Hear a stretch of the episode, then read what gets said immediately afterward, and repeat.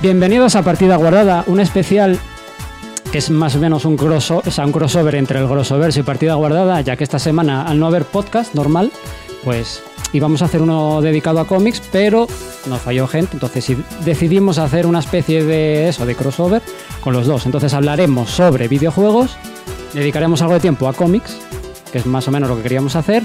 Hablaremos eh, de series que estamos viendo y nada más, ¿no? Ese es el plan para hoy, para este programa.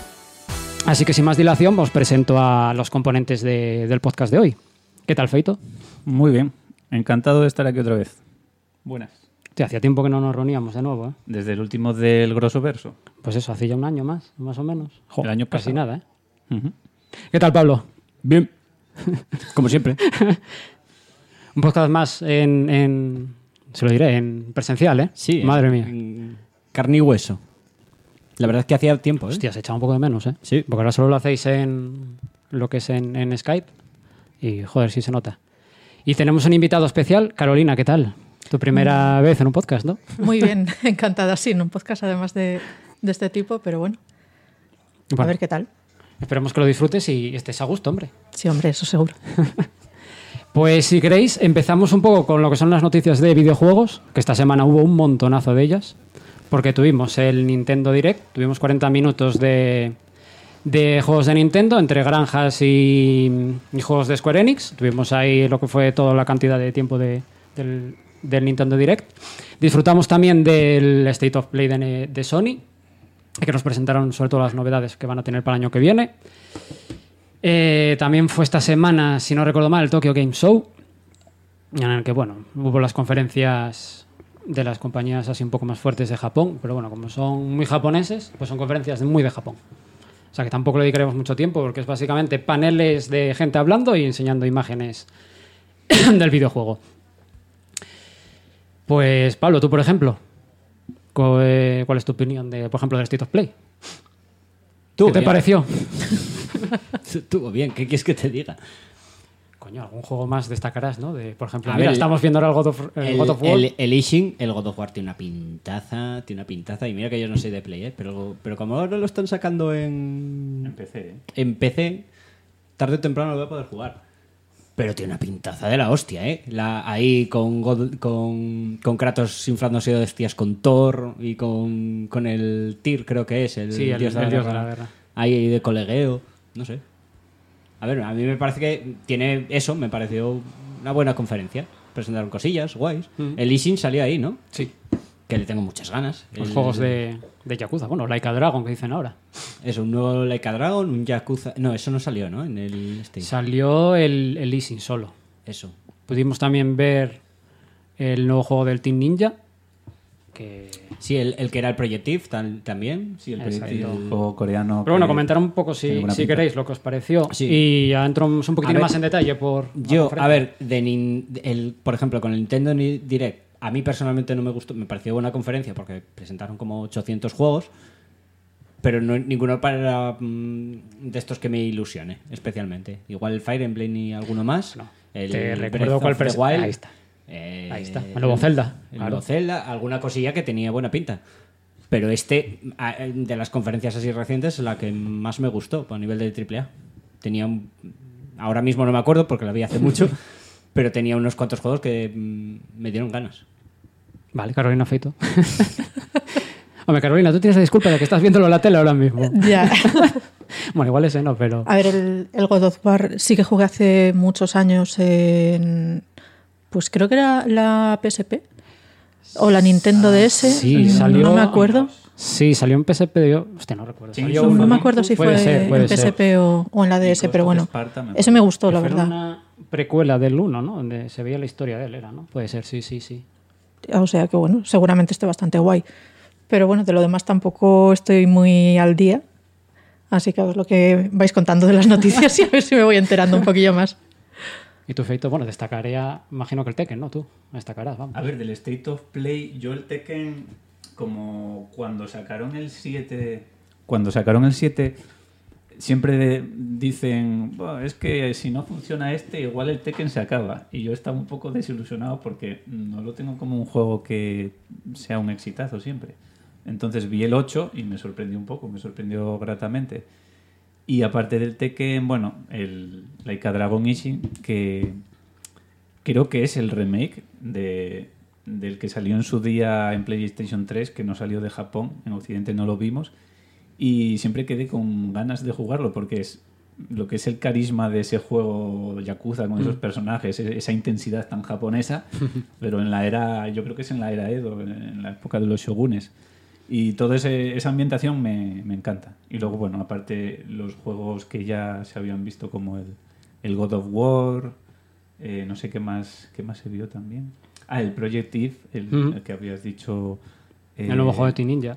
el juego de Team Ninja que yo vi un mini vídeo de estos que salen en Instagram y digo, meca, esto es la secuela del Ghost of Tsushima. Pero no. Aunque no, no fue de decepción porque esto, esta gente también hace juegos bastante guays. Mm. La temática japonesa está poniéndose De moda. Muy de moda. de moda. Que hacían la coña porque Assassin's Creed va a ser el último en llegar a, a la moda japonesa. Y llevábamos años pidiendo un Assassin's Creed en Japón y ahora van a ser los últimos. Se y cuando lleguen, pues van a estar cans- o sea, vamos a estar cansadísimos ya Ya. de, todos los mundos abiertos en Ya, Japón. que, que eso en el, fue la de... En la Konami. Ay, no, en la de. En la suya propia. la suya que fue hace una semana. No sé si hablaríais de Que ella, básicamente parece que no. presentaron... No, presentaron 800 Assassin's Assassin's, Creed. Creed, ¿eh? Uno O sea, en- un Assassin's Creed para cada uno. Que fue uno en China, otro en Japón y el de Arabia, ¿no? El de Irán. O, o sea, Pero son- pero, pero ya en formatos, o sea, siguen con... Porque, a ver, eh, el, el último fue el que más vendió, el Valhalla. Van a seguir con esa fórmula con, con, con los juegos, van a seguir con otros en plan... eh, con, las, con, con la fórmula clásica más... Vamos, como el 1. Sí, a ver, mm, el Valhalla es como un poco heredero de este que se hizo en Egipto. Luego Sí, se del hizo en. Grecia. Es como un sandbox tochísimo. Yo me he jugado todos hasta el anterior. El Valhalla no lo he jugado todavía.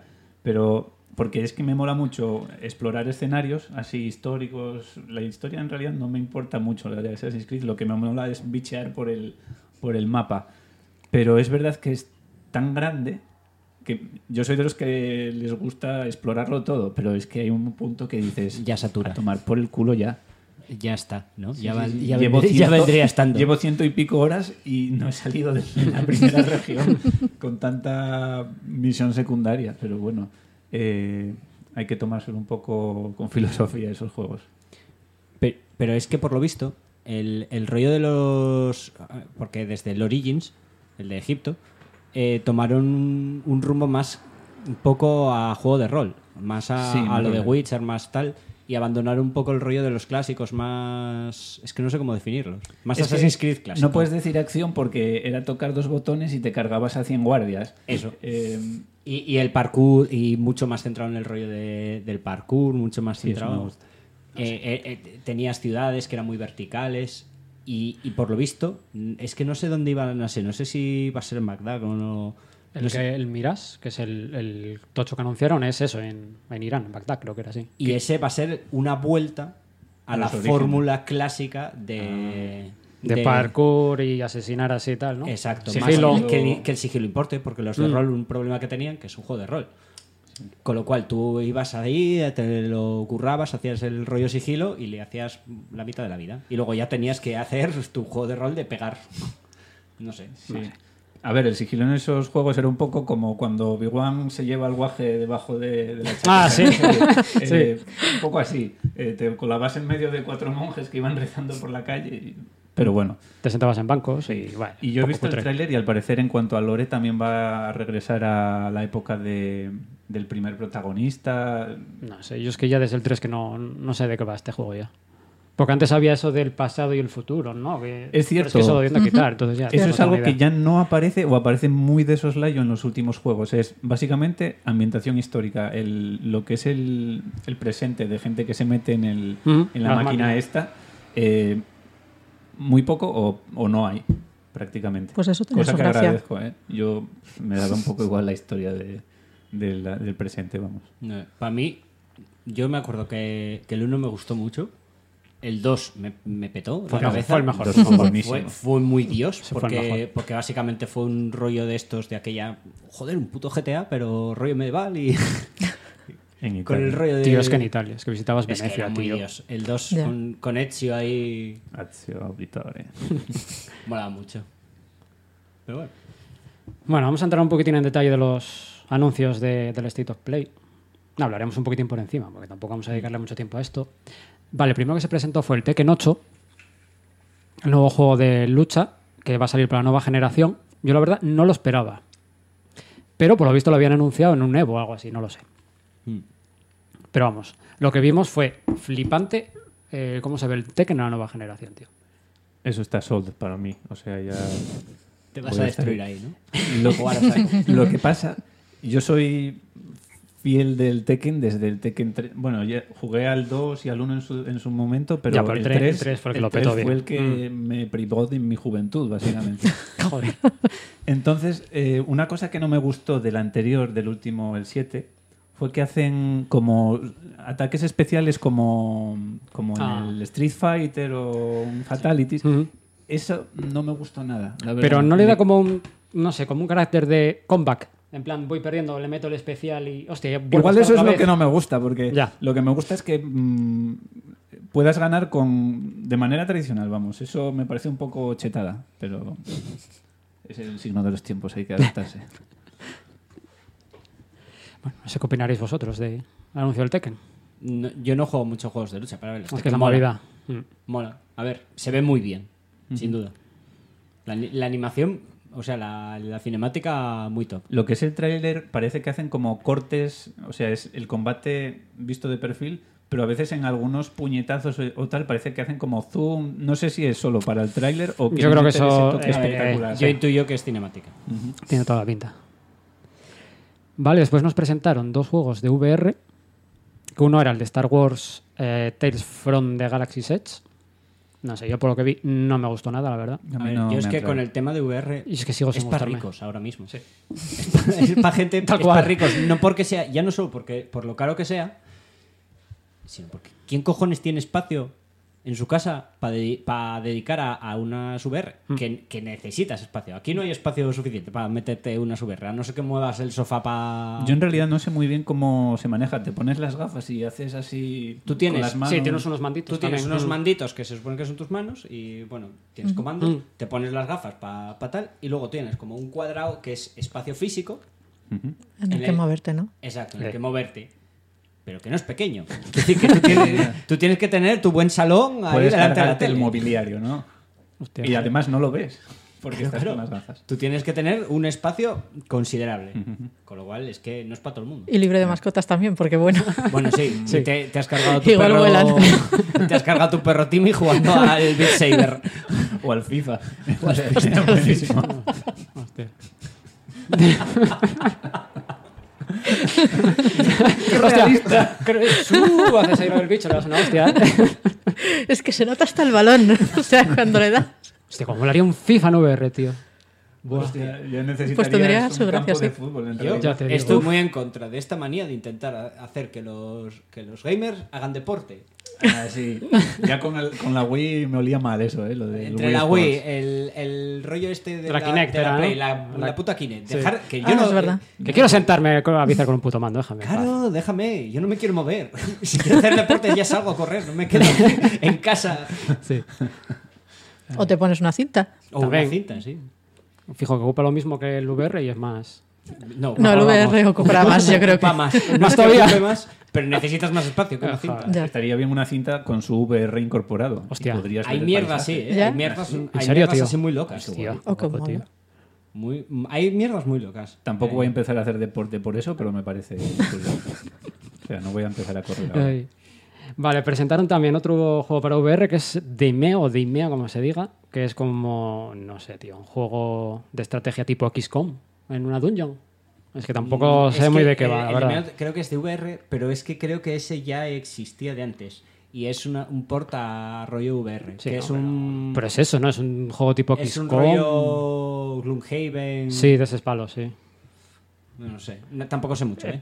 Yo la verdad que para una VR este no lo veo. Ya, este es tipo que de un juegos juego- en una VR un no lo juego de termino me- de ver. Un juego de mesa eh, táctico Sí. de mover fichitas en plan. No sé. Eso, Descent o Gloomhaven. Eso con en VR. VR. Es como VR, tío. comprarte Es que no. el juego en real. Eso es lo más VR que vas a tener en un Claro. juego de mesa. Ya. Sí, es una idea Rara. un poco rara. No sé, yo ahora que esto no lo termino de ver. Bueno, eh, nos presentaron también el Laika Dragon Easing, esta nueva serie de juegos de la saga Yakuza. ¿Ahora qué es? Que todo lo que no sea. Eh, digamos. Yakuza. Porque, porque el rollo Like a Dragon, yo pensaba que lo iban a orientar a- al RPG, siempre. Claro, es que es la movida. Porque teníamos el Laika Dragon a, a jugabilidad por turnos y los Judgment acción. Pues que claro, ahora la, la empresa está de. La desarrolladora de, de los Yakuza, ahora están desarrollando tres y los tres son de acción, bueno, menos el de Ichiban, que es el, también el, el RPG. Pero vuelven a la acción en todos, básicamente. También te digo que yo jugué a los Yakuza desde la Play 2. O sea, me he jugado todos. Menos ese de zombies, que era una aberración. ¿Qué dices? Si eres súper gracioso. Era muy gracioso. Era, era, era una ida de olla, tantos niveles. Pero el caso es que siempre ha sido de acción y eh, en el salto de PlayStation 2 a PlayStation 3 lo mejoraron tan tanto, o sea, Mm. estaba tan guay que... mm, eh, Y luego en el Yakuza 0, que hicieron diferentes estilos de lucha, yo es que me quedaba con ese estilo de, de Yakuza. De el, Yakuza. De, el de Yakuza Like a Dragon me gusta mucho, a mí es que pero me gustó mucho, tío. A mí, el, el cero me, me, me, me parece que. Es el era- mejor, es el mejor de la es saga. muy puto Dios, esa mierda. Y todavía, perdón, y Nada, todavía eh, me faltaría el 0-2, que sería lo que pasa entre el 0 y el Y el 1. uno. Sí. Porque no, no sí, ves- ¿cómo, cómo pasa la transformación de. Se me ha ido el nombre, el perro, el perro loco. De. Mad Dog mm, No, Ma- Ma- Majima. Majima, coño. Eso. Que para mí Majima es. Sí, mola Tú puedes hablar de que, que también el prota mola mucho. Claro. Pero para mí Majima es Dios. Ese, ese puto personaje mola tanto. Mola mucho. Está tan zumbado de la cabeza. Vale, pues en este Laika Dragon Easing eh, nos presentan una especie de Yakuza en lo que sería en, la epo- en el siglo, no sé, 19. Es que no lo sé. Es que tú sabrás mejor de No esta sé época. exactamente cuándo, pero debe ser la época de los, de los Tokugawa, los shogunes que Sí, duran Ja- 300 y Japón feudal con samuráis. y Yo como veo pistolas y tal, no sé, imagino que sea el Claro, siglo es que XIX, un rollo Debe así, no ser sé. cuando está a punto de irse a la verga todo el shogunato, que es ya cuando empiezan a entrar los occidentales y tal. Pero, importante, que, que meten los personajes de Yakuza. Sí, o sea, es tienes como- todos los clásicos. Es como sus reencarnaciones en, En el pasado. en el Japón feudal. sí. que mola mucho, porque. ¿Qué decir? Son muy carismáticos todo. Mm. Es una de las cosas que mola, que todos los personajes así medianamente tal molan muchísimo. Sí, todos. Flipa mucho. Se gorilan muchísimo. No presentaron aquí, pero también anunciaron eso, que están desarrollando eh, tres, tres videojuegos. Eh, uno es este, otro es eh, la historia desde el final del Yakuza 6, ¿es, no? El Yakuza Hasta el- 6 es el último. La historia del protagonista, ¿cómo se llama este? Kazuya era, ¿no? No, Kazuya no, Eh, este Kiryu. Kiryu, Kiryu, perdón. Desde, desde su Kazuma. final en el 6 hasta lo que ocurre en el Laika Dragon. Entonces nos van a presentar todo ese lapso temporal de, de su vida. Que Kiryu también mola mucho. ¿eh? Mm. Kiryu es como eh, la quinta esencia de lo que debería ser en teoría un Yakuza. Es que mola puto tanto. Es tan rollo honor. y luego, y luego me, te voy- me voy a inflar a cabezazos contra 80 tíos con pistolas. Además y me los voy a cargar a todos a cabezazos. Es un tío que ayuda a la gente, pero es que él lo hace con, con sus recursos, que son dos puños como rocas. Sí, siendo un puto animal. Efectivamente. Dios, Mola que- tengo que muchísimo. jugar esa mierda. Es que mola, mola tanto. Sí, eh. pero es que Eh, no los traducen, tío, no es que los es tan puto, traducen. es tan puto Ay. épico el, el Kiryu, pero no- está en inglés, ¿eh? A ver, el 0 y el 1 creo están... Y el 2. Hay, hay traducciones. Yo los jugué Pero es que el solo resto están en inglés inglés, japonés. tío. Están en, en inglés los tienes todos. Menos el, lo que te digo, el 0, el 1 y el 2, creo que recordar, que hicieron eh, traducciones Los español. Kiwami están... Los Kiwami, eso. Bueno, el, el 0, el 1 y el 2, creo, creo, ¿eh?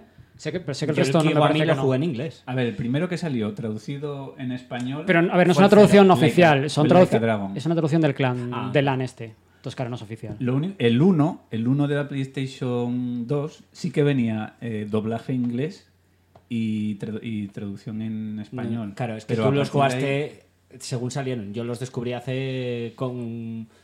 Pues fue. Yo creo que fue. No fue antes de Leica Dragon, pero más o menos por la época, un poco antes de Leica Dragon. Que dijo Leica Dragon. Y era una saga que siempre me había llamado. Y, y fue cuando dice, voy a jugar al cero. Me petó la cabeza y voy a jugar Kiwami. Me petó la cabeza y voy a jugar los mejores. Que por cierto, el doblador en inglés, de, si no recuerdo mal, era Michael Madsen. No jodas, sí. Sí, sí. Hostia, qué guay. Está muy guay. Pero, tío, estoy en japonés. Pero Yo ahí- ya- yo ya ahí lo solo- siento, pero- Solo juego en japonés estos. Vale, se tenían desarrollo el, el Ising, el, el de Kiryu y para 2024 anunciaron que van a sacar la segunda parte del Laika Dragon, el de Ichiban, el RPG. Tiene Eh, un filón ahí. Sí, no, la verdad La que... verdad. A mí me alegro mucho de que se pongan de moda estos juegos, Sí. que nunca acababan de... De triunfar Siempre Occidente. era un Mm. nicho, pero muy pequeño y nunca acaban de despegar. Es que creo que con las ventas que tenían en Japón mm, les valía para... A ver, es que en Japón Sí, sí. lo peta, pero peta. fuera de Japón era como, bueno, está ahí. Y además mm, recuerdo que hacían pequeños cambios, por ejemplo, en minijuegos o cosas así, hacían pequeños cambios para lo que es el público occidental, porque era tan tan japonés algunas cosas que la gente que lo jugaba no dice qué coño es esto. No lo entendía. De hecho hay juegos, mm, Ah, es que juegos tienen de un muy japonés. Por contexto cultural no sé y tal. jugarlos. Ya, Eh, el, ajedrez chino este. El- sí, sí. El Sonji. Sonji, Sí. Sonji creo que se llama. Pues es Sí, que- pero eso sudaba. Lo intenté decir, yo, vez. yo, yo probé, me puse a leer las reglas, vi, vi que era. Porque te ponen las reglas, quiero decir, en plan, ¿cómo jugar? Y, y veo que era un manual como de 30 páginas y venga, a tomar por culo. Sí, de tutorial, hombre. Yo no me, no me voy a meter ahí 30 páginas leyendo. No, Para es- hacer este. Claro, es como aprender a jugar al ajedrez. Ya, ya. Y también estaba el Go o algo así. El Go, ese es. A ver, el Go, Ah, el no me importaría. sí me no, el Go, el. Go no está. Es que en diferentes Yakuzas hay diferentes minijuegos muchas veces. Que yo, el que no volví. Una pregunta. ¿Vuelve a estar el del cero? El juego de inmobiliaria. Ese es el, el de también. No. Ese vuelve a Ah. estar en el... Ah, ¿Cuál era? Porque el de, el de, el de jugar al capitalismo. No, ir, comprando, sí, ir comprando. con En Ichiban lo tenía, En el sí. Dragon está. Ese sí. Coño, acuérdate ah, de la claro, gallina. Sí, sí, sí. y que, sí, com- es y que verdad. combatías contra los accionistas, acuérdate. Sí, sí, Es que los. Que- y, minijuegos- que les, y que les ponías. O sea, solo está en la, en la Ica Dragon y en el cero, ¿no? Y es que el Laika Dragon... O sea, el Cero tenía otro minijuego que era el de gestionar la... La casa de. De citas, sí. La casa de citas. Que, al final era lo mismo. Porque iba a estar. Lo único que tenías que hacer. Como el otro personaje. Pero bueno, es- estaba, era muy adictivo eso. Joder, era un viciaco de la hostia. Molaba mucho, tío, el de la inmobiliaria, ¿eh? Era brutal. Pues en el cero lo tienes también. Sí, hostia, pues. Pero no es. Sí, es que es inmobiliaria también. Además tiene ese humor tan japonés que tú ves al Yakuza que dice me voy a meter en, en una inmobiliaria y ves que se sienta y se pone las gafas y es como el, el puto jefe. Vale, después, ¿qué nos presentaron? A ver, el Hogwarts Legacy. Pero bueno, lo que presentaron fue una especie de DLC exclusivo para PlayStation, en el que hay una aventura así rara de terror en Hogsmeade. No me digas más. Bueno, a ver qué Eso, tal ese exclusiva y tal. Yo, a ver, yo me apetece jugarlo este. Yo no sé Este muy juego bien Legacy. ni en qué época dentro de lo que es el Es, universo de pues, Harry Potter está ambientado. Cuando, es en el siglo XIX a finales, Ah, cuando vale. este Dumbledore era estudiante, puede ser. Bueno, Ah, vale, en esa época. Pensé que igual era dentro del libro de Harry Potter cuando pasaban los eventos. No, a ver, esto en teoría no, no sé si es canon, ¿no? Imagino que no. Porque aquí la autora no, no interviene, pero bueno. Bueno, es el primer. Creo que es el primer triple A tocho de Harry Potter. A ver qué sale de ahí. ¿Qué más nos presentaron? Bueno, nos presentaron Pacific Drive, este juego extraño de una aventura así un poco rara, interdimensional, con tormentas que vas en un coche. Porque estoy viendo en el, el tráiler. Eso ya es un género de por sí. A ver, eh, es- No se ve qué va, solo sé es que vas que en un coche esquivando como de, de trueno, entrada no parecía un Walking. Simulator, Sí, sí, es muy luego se tío. vuelve como muy de acción, luego es que no sé. Vas con una especie de coche que es de los cazafantasmas, tío, Mm. ¿no? Con muchas movidas por dentro, como para localizar cosas. No sé, no sé de qué va. Sí, hay no sé de qué va. como paranormales. Sí, sí. Solo sé- para mí se ve muy bonito, eso sí. Bueno, parece que va a ser exclusivo de PS5, por lo que estoy viendo. Bueno, a ver, esperemos que nos presenten algo más de jugabilidad. Además, pero bueno, se ve bastante poly, bien. Mm. muy rollo indie, ahí muy... Vale, después nos presentaron el juego este coreano que habíamos visto ya hace un tiempo, Sí, por lo que veo. el proyecto Project If. Ah, no, perdón, Per... Bueno, sí. Se llama Stellar Blade. Stellar Blade, ¿no? Es el nombre, pero De es que de aquella era como el Project Eve, Sí, que llevaba luego... mucho tiempo con ese nombre. Se ve muy bonito. Parece que es una especie de Devil May Cry, un juego así tal, ¿no? A mí me llama. Me llama poquito, la verdad. atención. A mí poquito. A mí sí. Sí, a ver, es que Es en esos juegos tienes que implementar muy bien la jugabilidad y el, Es que es los eso. tempos. De juegos como este, hay muchos. Hay muchísimos hack and slash. Pero pocos son el de May Cry o el Claro, Bayonetta. ahí está. O Ahí el. ¿Cuál es el que este que os mola tanto que a mí personalmente no me acaba de convencer? El de los robotos. Ah, el, el Nier. El Nier. El Nier. Ah. Que es otro que. Pero Nier no es tanto de ese palo. es que es eso. A Nier. Más que por hack and slash nos, nos mola más por la historia. Más que por lo. Pero es por que la jugabilidad ju- está buena. la jugabilidad mm, no llega al nivel de. Ya. Que es lo que a mí me mata, porque esos juegos tienen que estar, tiene que ser enfermizo. El Sí, nivel de. Tienes que engorilarte, tiene que ser una- un arcade que quieres seguir metiendo moneda y moneda. y moneda. Exacto. Pues que eso lo tienes con los Devil May Cry. Sí, Que la jugabilidad es, para mí, perfecta. Sí, es que además a mí me pasa que estoy jugando y quiero hacerlo, aparte de hacerlo bien, esquivar y tal, quiero Quiero hacerlo bonito. bonito. Claro. Exacto. sí, Ahí está. Que yo, que yo con el último. eh, mira que yo odiaba a Nero desde siempre, ¿eh? Y con el último le pegué cariño gustó, por, ¿eh? por Claro, el, claro. por el, El estilo brazo. de jugabilidad. Porque yo ya, ya empecé a. Lo típico de te lo pasas y empiezas a, a intentar hacer combos muy locos. Yo ya tenía un combo de. Yo no tocaba el suelo. Yo me pasaba los niveles sin tocar el suelo. Claro, y vas lanzando la Iba, enga- eh, eh, salto, me, me subo encima del, del enemigo, salto otra vez, engancho al enemigo, le pego un par de veces, me, le vuelvo a saltar encima de él y, y va encadenando. Y yo iba yendo por ahí volando. Es que tener eso, un buen sistema, equivale a, yo qué sé, a currarte un mundo abierto. O sea, es el juego en sí, Mm. Sí, sí, es que es todo. poco más. Pues el, el, en teoría el que desarrolló todo esto, este juego del Devil May Cry, el último, es el que está haciendo lo que es la jugabilidad del Final Fantasy Del nuevo Final Fantasy, lo sé. Cuidado, que, eh. que tengo unas Sí. del nuevo Final Fantasy, el, el que hace los combates, que de hecho se nota. Se Sí, nota sí. porque tú ves la, cómo son los combates y es eso, es un, A ver, yo he visto tráiler y, a ver, pensé que igual era como el, como el 15. No, no. no, no, no, es que Va a ser va a ser- juego... eh, por lo que parece va a ser un hack and slash. O sea, por lo que parece. No se, no se ve mucho, pero que va a tener muchos elementos de combate, rollo. Sí. O sea, ya no es. Final Fantasy. Tampoco, cosa- tampoco es Final Fantasy el 15, no es por nada. Es verdad. Porque, porque claro. de, de ahí al 8, al 7 o al 9, compáralos. Que vayan a poner dos tipos de combates, un poco más pausado, otro más así de acción. No lo no sé, me- no lo sé porque no, no sé si han dicho nada. No lo O, sé. o ya directamente del 7, 8, 9 a lo que eran los primeros. También bueno, es un mundo, juegos por, eh, Es por turnos. por turnos. pero había cambios muy heavies. Claro, claro. A ver, a mí el remake del ver, 7, sí. la que es la jugabilidad, me gustó. No es como, por ejemplo, está la saga de Dragon Quest, que es, es que es igual. Siempre. Es igual que el principio. Hmm. El Final Fantasy Sí, es la vieja confiable. se, se adapta siempre a los tiempos, igual mejor, peor, pero siempre va intentando evolucionar en ese sentido. Yo diría que peor, ¿eh? porque tuvo un par de patinazos. del final. El 13 fue un patinazo. Hostia, el 13 era infumable, ¿eh? El Ese pasillo. Pasillo Sí, eterno, tío. pasillero. Demasiado pasillero. Eh, el 12, que suele disgustar bastante, yo soy bastante Sí. defensor de él, sí, a mí me Mm. gustó mucho. Y el. Bueno, el 14 fue online.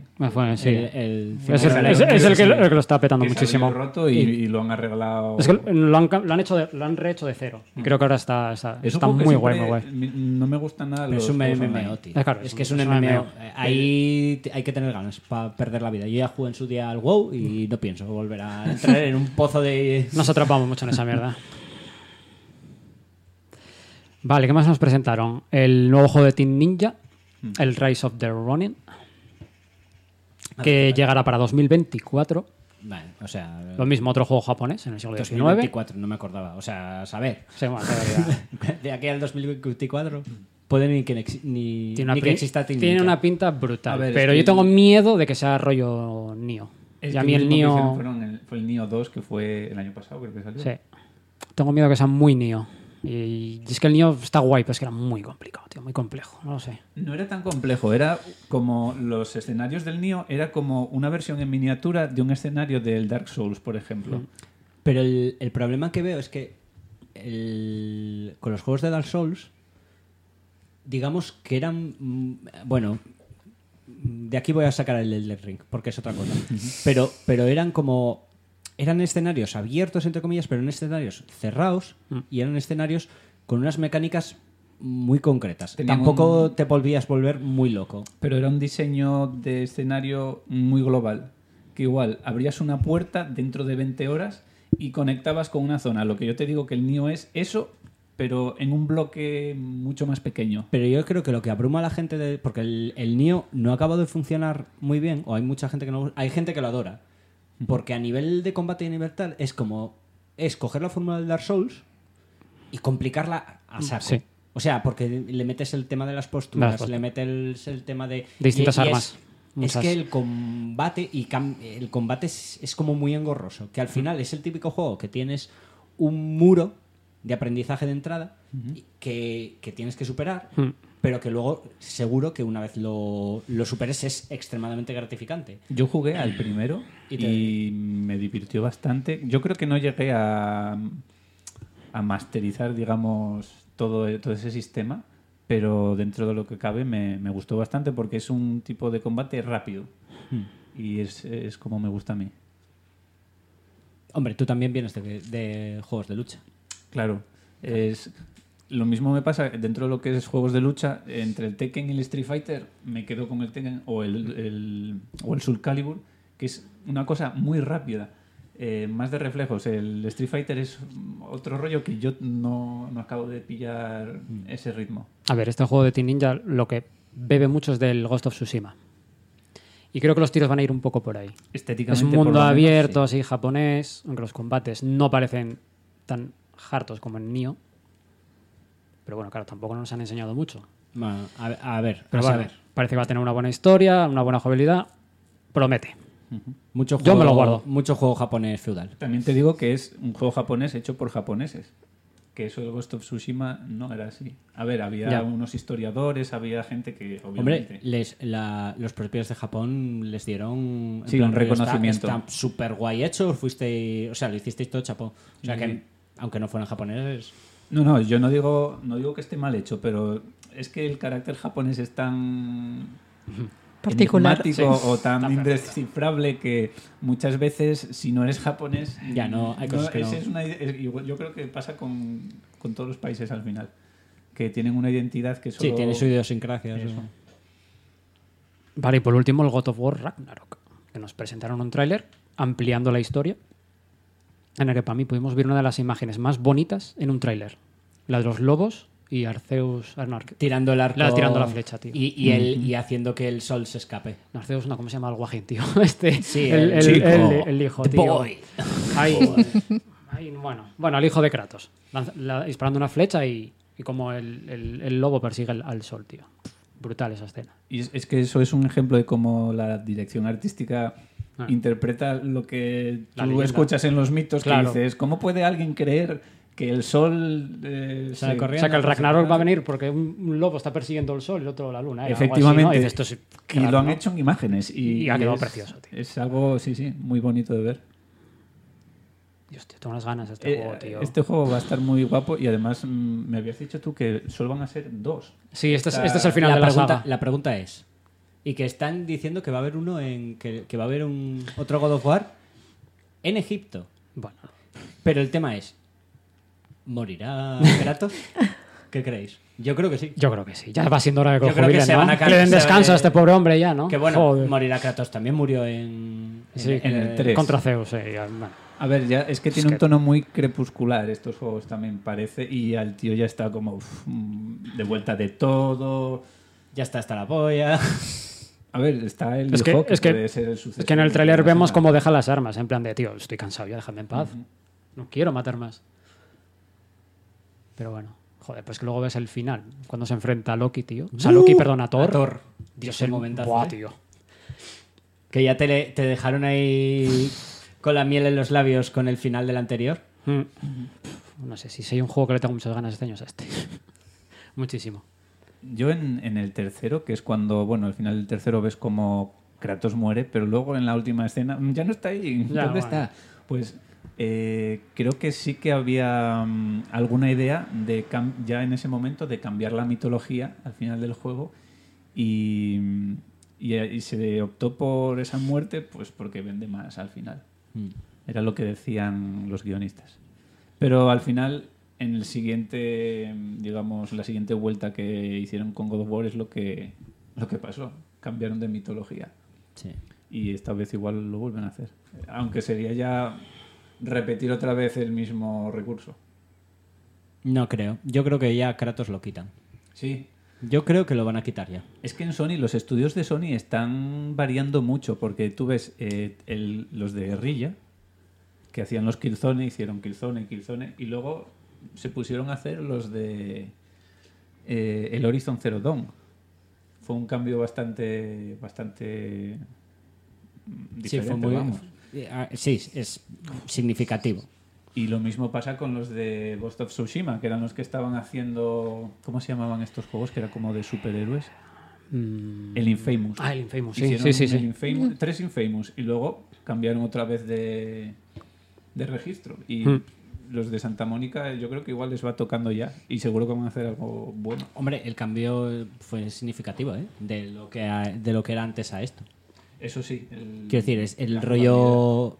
El rollo de jugar mucho a intentar hacer un, un plano secuencia constante, esa cámara justo detrás del hombro mucho más cerca en comparación con esa vista cenital de antes. Sí, pivotando Esa acción más. mucho más lenta, que los impactos mucho, con mucho más peso. Bueno, es que antes era un hack and slash, literal. Era Y ahora como- también, pero es como mucho más, no sé, es más Dark Souls, ¿sabes? Sí, porque vas sí. rotando, vas pivotando alrededor de los enemigos, no es doble salto, eh, combos de 100 golpes. mm, Es que si siguen esta rollo. saga, van a tener que darle otra vuelta a la fórmula. Mm. Rollo para volver a llamar a, a la gente a volver a jugarlo, tío. Aunque bueno, vamos a jugarlo igual, ¿no? Pero Yo creo, yo creo que ah, todavía no han quemado. Porque, quiero decir, el rollo de. El Dark Souls sigue estando ahí. Ya lo hemos visto con el del Ring, que, que ha vendido lo que no está en los escritos. Y que la gente lo flipa y seguramente sea algo de este año. Casi fijo. No, fijo. yo está ahí ahí con Sifu, para mí. Para Pa' mí, ti. para Pa- mí. pa' ti. Para mí también está ahí con otros tantos, pero. Pero a ver, seamos sinceros, va a ganar. Pero sí, va a ganar Va a el- ganar el Den Ring. Porque, Pero bueno, cuidado con el Ragnarok, ¿eh? mm, El Den Ring. Para sí. que sí, que sí. No hay duda. Eh, Es que yo no, yo no creo que haya duda ninguna. O sea, lo, fue exagerado lo del Elden Ring. O sea, yo creo que a día de hoy todavía hay peña Jugando.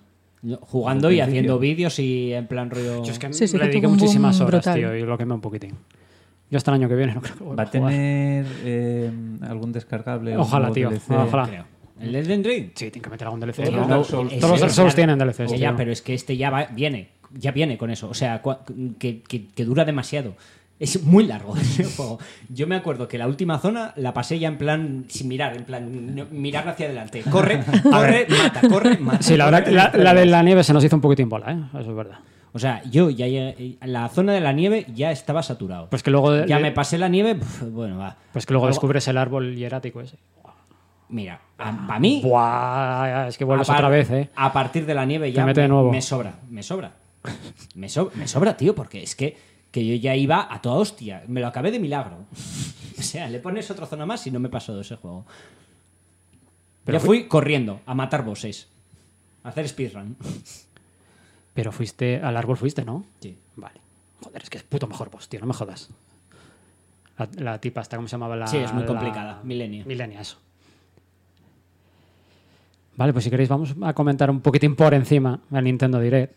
Porque fueron 40 minutos de juego, granja, juego, juego de granja. Eh, pero, a ver, es decir, es verdad que a mí personalmente no me acabo de emocionar, Bueno, hay que reconocer eso, la conferencia estuvo guay.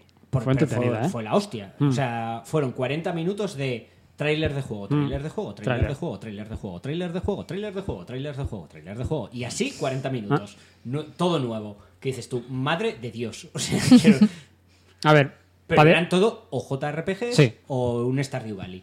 Ya está. destacar, empezaron con el Fire Emblem Engage. Un nuevo Fire Emblem. Pintaba muy bonito. Sí. Yo es que, la verdad, no juego a ninguno. Entonces, Un- no. un, detalle no sé. Es que parece que es como. O sea, que la historia es como un pavo que estuvo durante miles de años durmiendo tal, y que tiene como el poder de invocar a los, a los de anteriores juegos. Mm. Con lo cual veías por ahí a Roy, veías a Marth. El multiverso de Fire Emblem. Que, joder, que son personajes que molaban mucho, tío. Con lo cual volver a ver ahí a Marth mm, en plan No sé, mola. Yo no Los jugué a personajes ninguno. clásicos. Pero bueno, mi hermana sí que es muy fan y seguro que le, Joder, se le le va a molar. alegró este El, trailer. el prota, eso sí, es una puta horterada como, como una catedral. Porque es un- el pavo está como cortado a la mitad. Sí, es rollo blaugrana Eh, o sea, todo. ¿eh? y, y es, tiene es culé, como- es un culé, tío. Eso es como una parte Sí, sí. azul Y Yo- la otra mitad del pelo rojo. O sea, y es como- Blaugrana, es un aficionado del Barça, Ah, bueno. literal. Pero es, es- es muy raro. O sea, la estética es muy rara.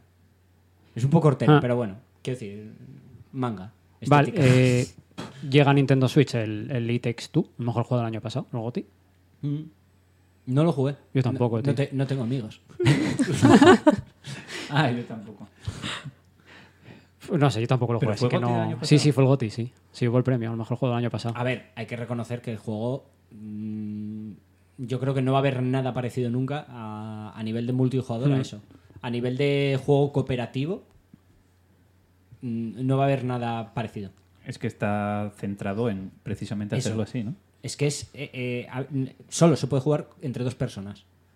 Y, y es que es, para mí, la Es que perfección. eh, Tiene ese tema del portal cooperativo que, claro, tenéis que ayudar, tenéis que ayudaros en- entre los dos, ¿no? Para pasar una zona y, no sé, tiene ese componente que está muy divertido de jugar.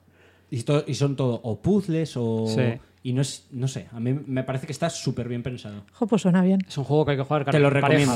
cooperativo, sí. Sí, la idea, la- de hecho la historia es eh, Ah, sí. una, Una- un par de sí, un casa- matrimonio. Es un matrimonio, tienen una hija eh, y están como en proceso de separarse. Están como pasando una, una, fase, Mala época, mala una racha. fase ¿no? chunga de bueno, pues nos vamos a divorciar porque esto No, no no va. Vale. y es como que la cría pide un deseo y los convierte en muñecos. En, mu- en muñecos y es entran como en un mundo de fantasía en el cual intentan volver a su tal, pero tienen que cooperar los dos juntos. Ah, amigo. Y está súper guay el juego. Pero bueno, ya el hecho de que sea cooperativo, mm, que no, no es a lo mejor lo más frecuente. No, para nada. Bueno, eh, y centrado- además, a, a ver, el, el- el tío este, el desarrollador, se especializa en hacer este tipo de juegos porque ya hizo varios juegos. sí, porque aquel de la cárcel era suyo, ¿no? Sí, Sí, ¿no? el de los dos que intentan escapar de la cárcel y son dos que. Eso, que intentan escapar de la cárcel. Y, y también había hecho uno de dos hermanos vikingos. eh, ¿El Brothers? El Brothers, creo Ah, que ese se sí llama. lo sí. jugué. Pues ese también es de, de este tío. Pero yo creo que para mí, mm, por lo que he visto, alcanzó la perfección Sí, con bueno, este juego. que si además es- eso tiene puzzles y tiene así cosucas Mm. entretenidas. Está guapo. Bueno, A ver, ¿qué más presentaron? Nuevos contenidos para el Xenoblade Chronicles 3. Bueno, pues... Que lo petó en su día. Bueno, y bueno, salió- y lo sigue petando. Sí. no salió este verano, ¿no? O sea, tampoco... Pasa eso, bueno, meten nuevo contenido para el juego. Sí, salió O bastante. sea, si ya era largo, pues bueno, todavía tienes unas horitas más para jugar. Hostia, el, el- el juego de Bob Esponja. Cuidado. Oh, El ¿Qué, porta- qué pinta tenía de, de plataformas? Pero- bueno, bueno este juego, ¿eh? Cuidado, Pero ¿eh? Ese ya existe, coño. ese no Sí, es- no es nuevo, yo creo que era nuevo, ¿eh? No, no, es port a- ¿Es un port Switch. fijo? Sí, sí. O sea, es port a Switch, pero sí, sí, el juego de Bob Esponja, además sí, es, es buen plataforma, sí. Quiero decir, la gente habla bien de él, yo no lo jugué, pero... claro, claro, no lo jugué. en serio. A ver, coño, tiene Bueno. pinta de estar... Aquí dice nueva locura para todos los públicos de THQ Nordic. Que saldrá en 2023. Puño de la estrella, ¿no?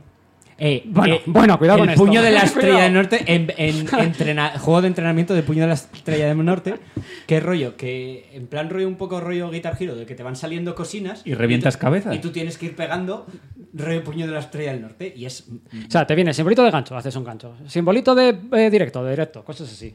Y vas pegando a la peña. Es como Punch Ah. Hero. Es, es, sí, es, no sé, es, es un Guitar Hero de dar hostias, muy raro, muy raro. Me mola. Dices tú, ¿qué mierda es esta? Pero luego, luego, luego lo vicias y dices tú, vale, ya sé, ya sé por qué. puño de la estrella del norte el porte Eh, el por The Tunic. Buah, que, pero como lo han rebajado los gráficos, eh, cuidado. El, el bajón de gráficos se nota muchísimo. Eh, eh. se nota en todos a ver eso es marca de la casa de la Switch Ya sé. Da, da por lo que da, que ya va siendo hora de. ¿no? quiero decir Ya me re- sorprende- remozarlo un poquitín. me sorprende ya en su día sorprendió que el Doom tirase en el Switch Pero no era rollo nube. No, no. ¿No era nube? El Doom tiraba Hostia, y, y fue diciendo, madre de Dios, los del Doom tuvieron, que estamos hablando de 2016, ya los del Doom tuvieron que hacer malabares. malabares para que eso tirase en, en la Bueno, es que yo flipo lo bien que se ve el Monster eh, Hunter. Ya. Lo que hace esto es Nam- Namco. No, Sí, Namco sí, sí. no, esto. Capcom. Capcom. Capcom. Tío, Para optimizar. tío, puto Pokémon Company, pídeles el puto motor, cojones. Tío, tú mira bien que se ve ese juego. No me hagas la mierda del Arceus o, o este nuevo, tío. Utiliza ese puto motor. Si ellos pueden hacer algo así, ¿por qué cojones no, no, no puedes hacerlo tú, tío? Es que de verdad. Qué bien se ve el Monster Hunter, tío. Madre mía. Presentaron los remakes del Front Mission, que no tengo ni idea de qué juegos son. Igual tú, Pablo, lo conoces más. Front Mission no es uno muy mítico de mechas. Sí. era, sí, era el juego de mechas esos, que van a hacer... Y además van a hacer el 1 y el 2 y prometen que van a hacer también el 3. ¿Y era de Nintendo? No sé. No, No, esto es de PlayStation, era de ¿no? Play. Ah. Pero era de Konami. Si no recuerdo Sí, mal. sí. Porque se- me hubiera molado que lo hicieran Pues- ahí en plan. Pues guapo. sí, le van a meter un remaster, creo, ¿eh? Pues mira, te van a hacer remaster del 1 y el 2. No sé, pero esos juegos eran viejísimos. Sí. O sea, yo no los jugué, ¿eh? Yo... Nos presentaron el primer jueguito de granjas, el Story of Seasons, A Wonderful Life. El Story of Season es clásico, tío. Otra, otra, desde, eh, mola porque son juegos que iban sacando así de vez en cuando, pero ahora, con gracias al Stardew Valley, como... Que lo petó. Lo peto, sí. pero es que no lo entiendo, porque siguen sin hacerlo bien. siguen sin llegar al nivel de Stardew Valley, que también es... Ese tío es un, un solo tío hizo ese juego, ¿eh? Ostras. Está enfermizo. Bueno, el tráiler de, de anuncio de Splatoon. El Que es alucinante. El juego más vendido en un fin de semana de la historia. ¿no? ¿Jugasteis al Splatoon alguna vez? Nunca. Es, es la hostia ese puto juego. es la hostia. Tío, pero que esto. Que es, es que en serio... Pero que fuera de Japón apenas ha vendido. No en teoría. No, vendió mucho. Es un juego bastante anteriores. emblemático de Nintendo sé, ahora mismo. Yo sé que, que en Japón es una puta locura. Yo te digo, Yo la verdad es que no, el, el Splatoon mola, es un puto vicio. Es eh, Counter-Strike, Sí, con pinturita. pero la gracia es que lo- tú matar al enemigo no ganas nada. ¿Vale? Le ganas que lo echas lejos. Lo, lo- gana el que más eh, Pintura. eh, escenario haya pintado. ¿Qué pasa? Que, que tú ahí entras con los diferentes tipos de armas. Tú tienes el rodillo grande, que es, que- que es melee, que es melee y, y puedes, hacer, puedes hacer como un chiscar, chiscar a, a corta distancia, pero que pinta saco, porque es un puto rodillo y va rodando. Pero y es si muy grande. pintas encima de lo pintado de otro, le quitas este Exacto, Claro. le quitas territorio. Ay, qué buena. Aparte, tú, tú a medida que pintas vas perdiendo la pintura, que es la munición. ¿Qué pasa? Que si tú te metes dentro de tu tinta, eh, tienes ventajas, porque tú eh, dentro de tu tinta vas a toda hostia, me- vas metido por, por dentro de la tinta y vas corres muy rápido y recargas munición. ¿Qué pasa? Que controlar el territorio es súper importante. Porque ganas, eh, te, te curas la vida mientras estés metido en la tinta, recargas munición y, y, y aparte vas a todos, te llegas más rápido a la zona que controlas. Y ahí es donde se crea la mecánica de tengo que ir pintando, luego tengo, yo qué sé, tengo el rifle sniper que gastas mogollón de pintura y, y llega muy lejos, pero no pinta nada porque es como un, un chorrín. Tienes la metralleta que es parecido, pero pega mucho, más a media distancia, y que es una puta locura. Hostia, qué gracia. Es que son Es- mecánicas mm, que Nintendo las maneja muy bien. Lo de el troleo divertido, como en los Mario Kart, o Hmm. ese tipo, o el. ¿Cómo se llama el de combates? Este. El Smash Bros. El Smash Smash Bros. Lo, lo hacen muy bien. Yo te digo, es puto juegazo. O sea, si te gustan lo- los juegos rollo counter y demás, juegazo. Y eso yo leí que vendió en Japón. O sea, es el juego más vendido de la historia en un fin de semana. No sé si vendió 3 millones y medio, una, una movida así. Pero vamos, una auténtica locura el juego. Es el que es Splatoon. muy buen juego. Yo el juego, el Splatoon, el, el 1, le, le- lo jugué mucho. Sinceramente, es que a mí no me. Yo te digo que te va a gustar. Seguramente, ¿eh? no te diría que no. Lo jugarías y te fliparía. No sé, pero que me va a gustar fue el que presentaron después, del Autopath Traveler 2. Dios, que me enamora este. Este está. Este, Es muy bonito. es que es tan bonito, tío. El pixel art es muy, muy bonito. Este, ¿cómo es? El 2. ¿Cómo lo llaman? El, 2,5D. el 2,5 de eso. Pff, me flipa este. Este, este. Y el pixel art es- está muy bien hecho. Y, eh, a ver, sí, a ver. Es muy, muy bonito. Sé que el primero era un poco. La historia era un poco chapas, ¿no? No sé. Era difícil de hacer bien. Y es- era, es, un pe- es una indie. Bueno, no sé. Pero no sé, ya van a hacerlo. O ya lo hicieron, un port para PlayStation. Eh, lo tienes para PC y. No está en teoría para todas las plataformas, ¿no? A ver, lo petó. Ese Sí, ya bueno. salió en todos lados. Si lo quieres jugar, lo puedes jugar. Sí, bueno. ¿Y cuánto dura? Ver, es bastante, el típico imagino. juego largo, ¿no? Vale, nos presentaron otro juego de granjas, Fire Farm. Pero bueno, en esta la diferencia es que, Manejas aparte de gestión. Exacto. Y tenías hostias. sí. Mm. ¿Qué más? El Marion Rabbits, Sparks of Hope. Otro, eh, otro Mario Rabbids. Que Otro, sigo pero- diciendo, es un Tactics, es un XCOM, Pero el primero es un juegazo. pero es más, sencillito. O sea, es eh, sin tanta complicación volverte loco de. A mí, el primero, a mí el primero me gustó mucho. A ver, es que parecen súper divertidos. yo no sí, sí, jugué, son muy pero- divertidos, sí. Yo este segundo, a ver. Seguramente me lo pillo, pero cuando baja un poquitín de precio. ¿Qué más? Rune Factory 3. Este pf, no tengo ni idea, creo que era un, J- o sea, un RPG o algo así. Va, ni idea, sinceramente. Rune Factory. Sí, no tengo ni idea. ¿Lo conoces? Me suena, pero. Ni idea. Bueno. ahora mismo no caigo. Eh, metieron nuevos juegos de Nintendo 64. Metieron el, los Pokémon Stadium, el 1080 Snowboarding, Oh, Los Mario Party el, 1, 2 y 3. exacto, y el GoldenEye. El Y, y el puto GoldenEye, chaval. Buenos juegos. Y encima le metieron con online, eh. Cuidado, eh. No puedes jugarlo online. Para destruirte con. Para. Para. para... Ese es otro que puedes perder la Yo es que es- ¿no? Sí, no sé, pero. Le tengo tanto cariño que lo juego ahora y es que fijo que me da Recordamos los controles, ¿no? Por eso. Recordamos los controles paralíticos de.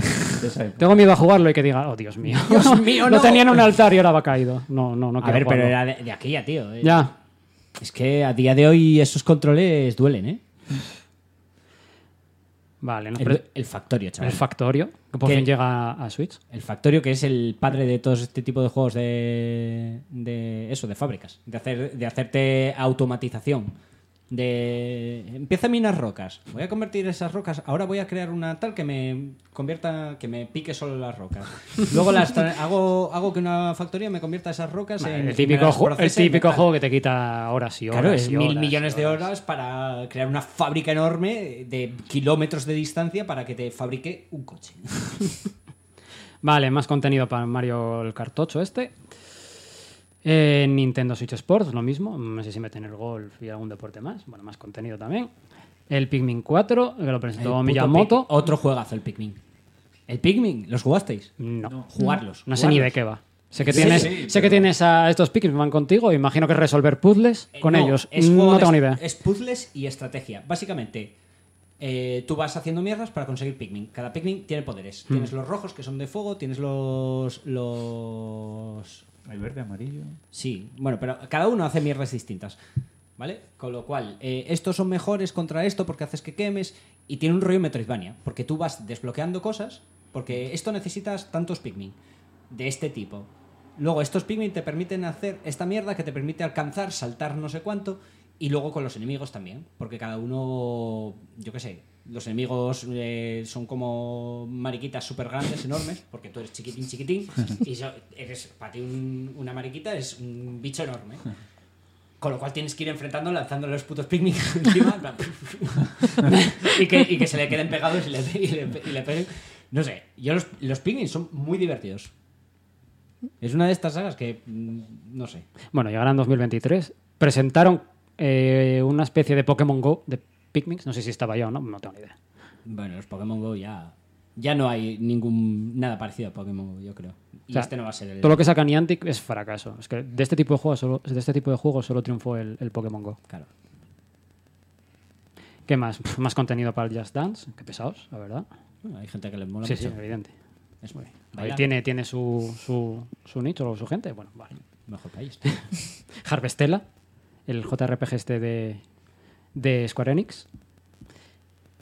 Viendo el tráiler se ve muy bonito. No sé más qué decir, la verdad. Imagino que otro tipo... Otro- otro juego de granjas. Sí. Eh, ¿Era de Sí, granjas? sí, el Harvest. Todo lo que lleva Harvest es de la marca. O sea, es de Harvest. De granja. Vale, pues otro juego de granja, ni idea. Bayonetta 3, nuevo tráiler. Joder, qué pinta tiene este juego, tío, pero... Tendría que jugar a los anteriores. ¿No juegas hasta los Jugué Bayonetta? solo el 1, tío. Porque estaba Yo en PC. Es que el el 2, uno. El 2 no lo jugué todavía. Entonces, Pues pues ya, tío, ya. Sí, lo- te lo te regalan, yo creo. No, en teoría viene en pack el 1 y el 2, me parece. El 1 Pero- en la Switch, el 1 te lo dan con código y el 2 ya viene con físico. Vale, a ver, más interesante. Llegan los Resident Evil a, a Switch. Pero es, esto es en la nube. Porque Sí, evidentemente nube, claro. no funca. O sea, no, esto no, es sí, la- no, no, O sea, es que no, no lo mueve. No, no, no, que explota la consola, literal. La, su- la Switch Explota. es como... Pero meten un añadido que creo que es de pago, que es jugarlos en los últimos en tercera persona. Ah, Cuidado, ¿eh? Que eso le puede dar otro, Los últimos. otro otro girito. Mm. El remake del 2 y del O sea, El el Village, viaje. al, vi- al- bueno, el viaje este, puedes jugarlo en tercera persona. Ah, uy, qué guay. no sé eso si a los mola. demás. Meten, no sé, meten para los mí remakes. pierde, tío. Ya, pero seguro. A ver, el juego está diseñado para primera persona, pero bueno, estaría curioso ver cómo, cómo se. Mm. Claro que pierde porque es, la tensión de ese juego se basa en verlo en primera persona, en estar... Cuando está de- desarrollado para primera persona, Claro. que igual pierde un poco hacerlo tercera. Pero bueno, Igual funciona. seguramente. Eso, aparte del, del villaje, meten el remake del 2 y del 3. O sea, básicamente todos los últimos que han sacado de Resident Evil llegan Sí. a Nintendo Switch en la nube. Todos estos remakes que hicieron, todos, de golpe. El- también anunciaron que va a salir en Nintendo Switch el mejor juego del año, el GOTY, el Sifu. Sifu. No se ve tan bonito, pero El- va a ser se- GOTY igualmente. Ahora se Kung Fu. Hostia, se ve muy feo, tío. Sí. O sea, se ve, se ve horrible. No. Se nota Va, ahora, mm, van a- va a tener skins, por lo que vi, me parece. Quiero decir, esos dientes de sierra que. Porque es vintage. Mira, si puedes jugarlo a, a un nivel de FPS estable, sobre 30, así, 20 y muchos, Da a mí me serviría. Sí, y da gracias. Pero se va a ver muy feo. Se va a ver Eh, feo, es verdad. Vale, nos anunciaron el Crisis Core, Final Fantasy VII, reunión, Crisis Core, que llegará a finales de este año. A ver qué tal. Pero bueno. Bueno, esto va a salir en todas las Yo, plataformas. a mí, como me decepcionó mucho el anterior, el, el 7 remake, pues. Dicen que no es un remake, pero tiene toda la pinta de que es uno. Bueno. Porque tiene como muchas mecánicas ¿no? del, del remake del 7. ¿Qué va a ser remaster, dicen? ¿O qué? A ver, habían anunciado que eran como un remaster, pero tiene toda la pinta de que es un remake. Por eso, porque tiene muchas mecánicas del remake, o sea, que cogen del 7 del remake.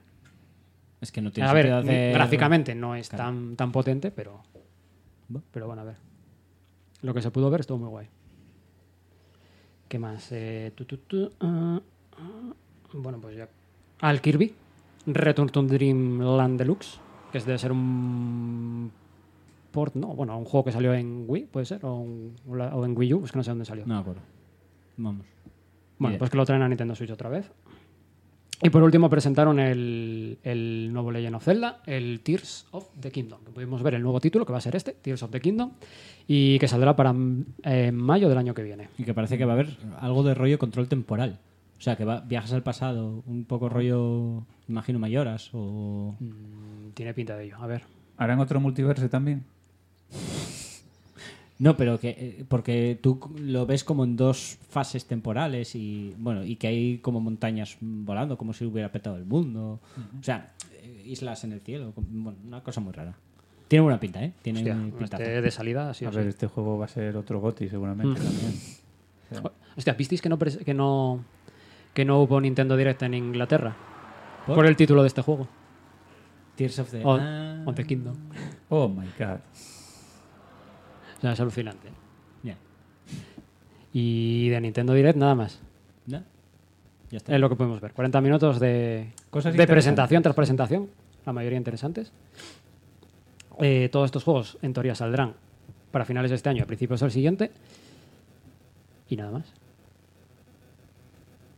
Pues Eh, ¿qué va ahora?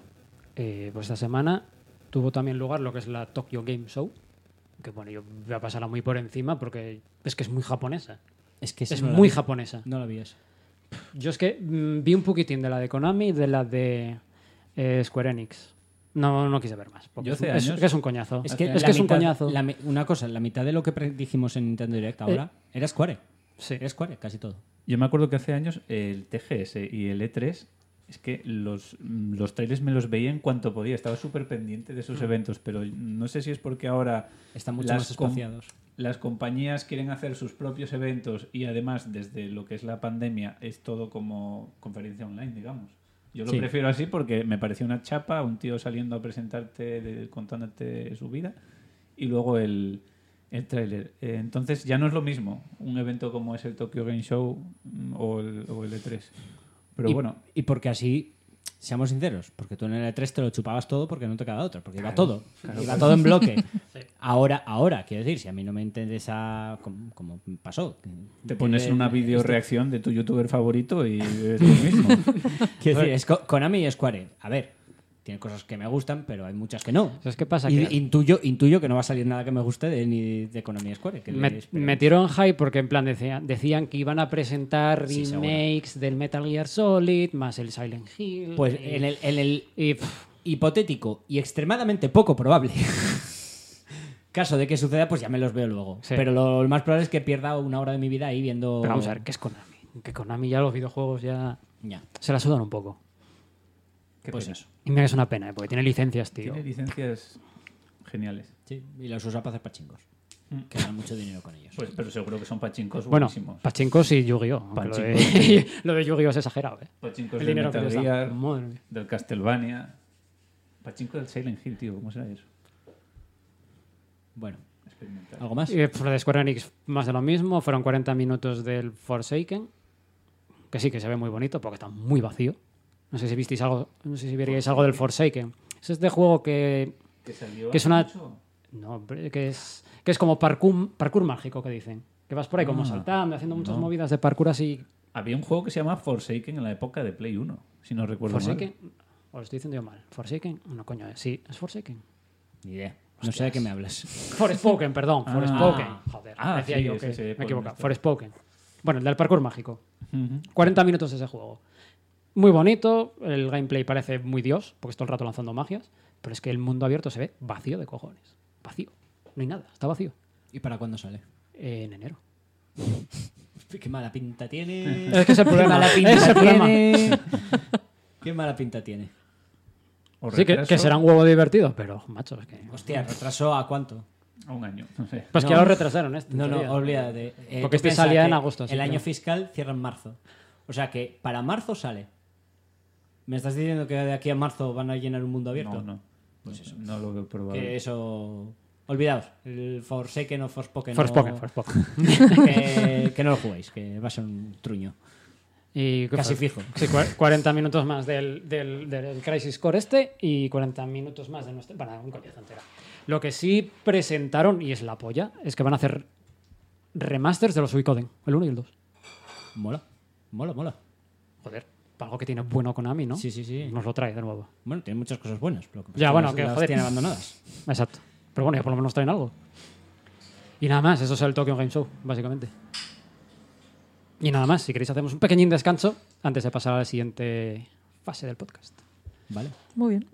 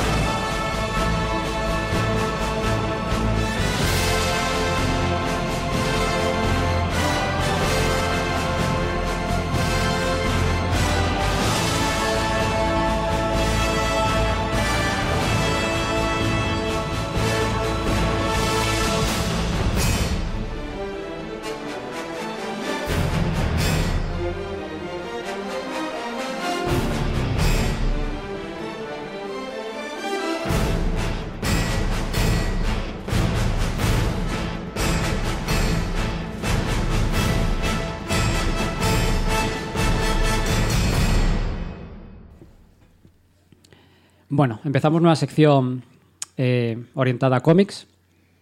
Eh, para esta sección Pablo nos, nos, nos ha dejado, aunque suene un poco raro. Eh, Estará siempre en nuestros corazones. lo que vamos a hacer va a ser recomendar algunos cómics para gente más novel que le gustaría introducirse en este mundillo. Entonces hablaremos sobre algunos cómics de Marvel, DC, Superman, Batman, de lo que sea, tapas para comenzar a leer, que nos hayan gustado y que para gente novel pues esté interesante.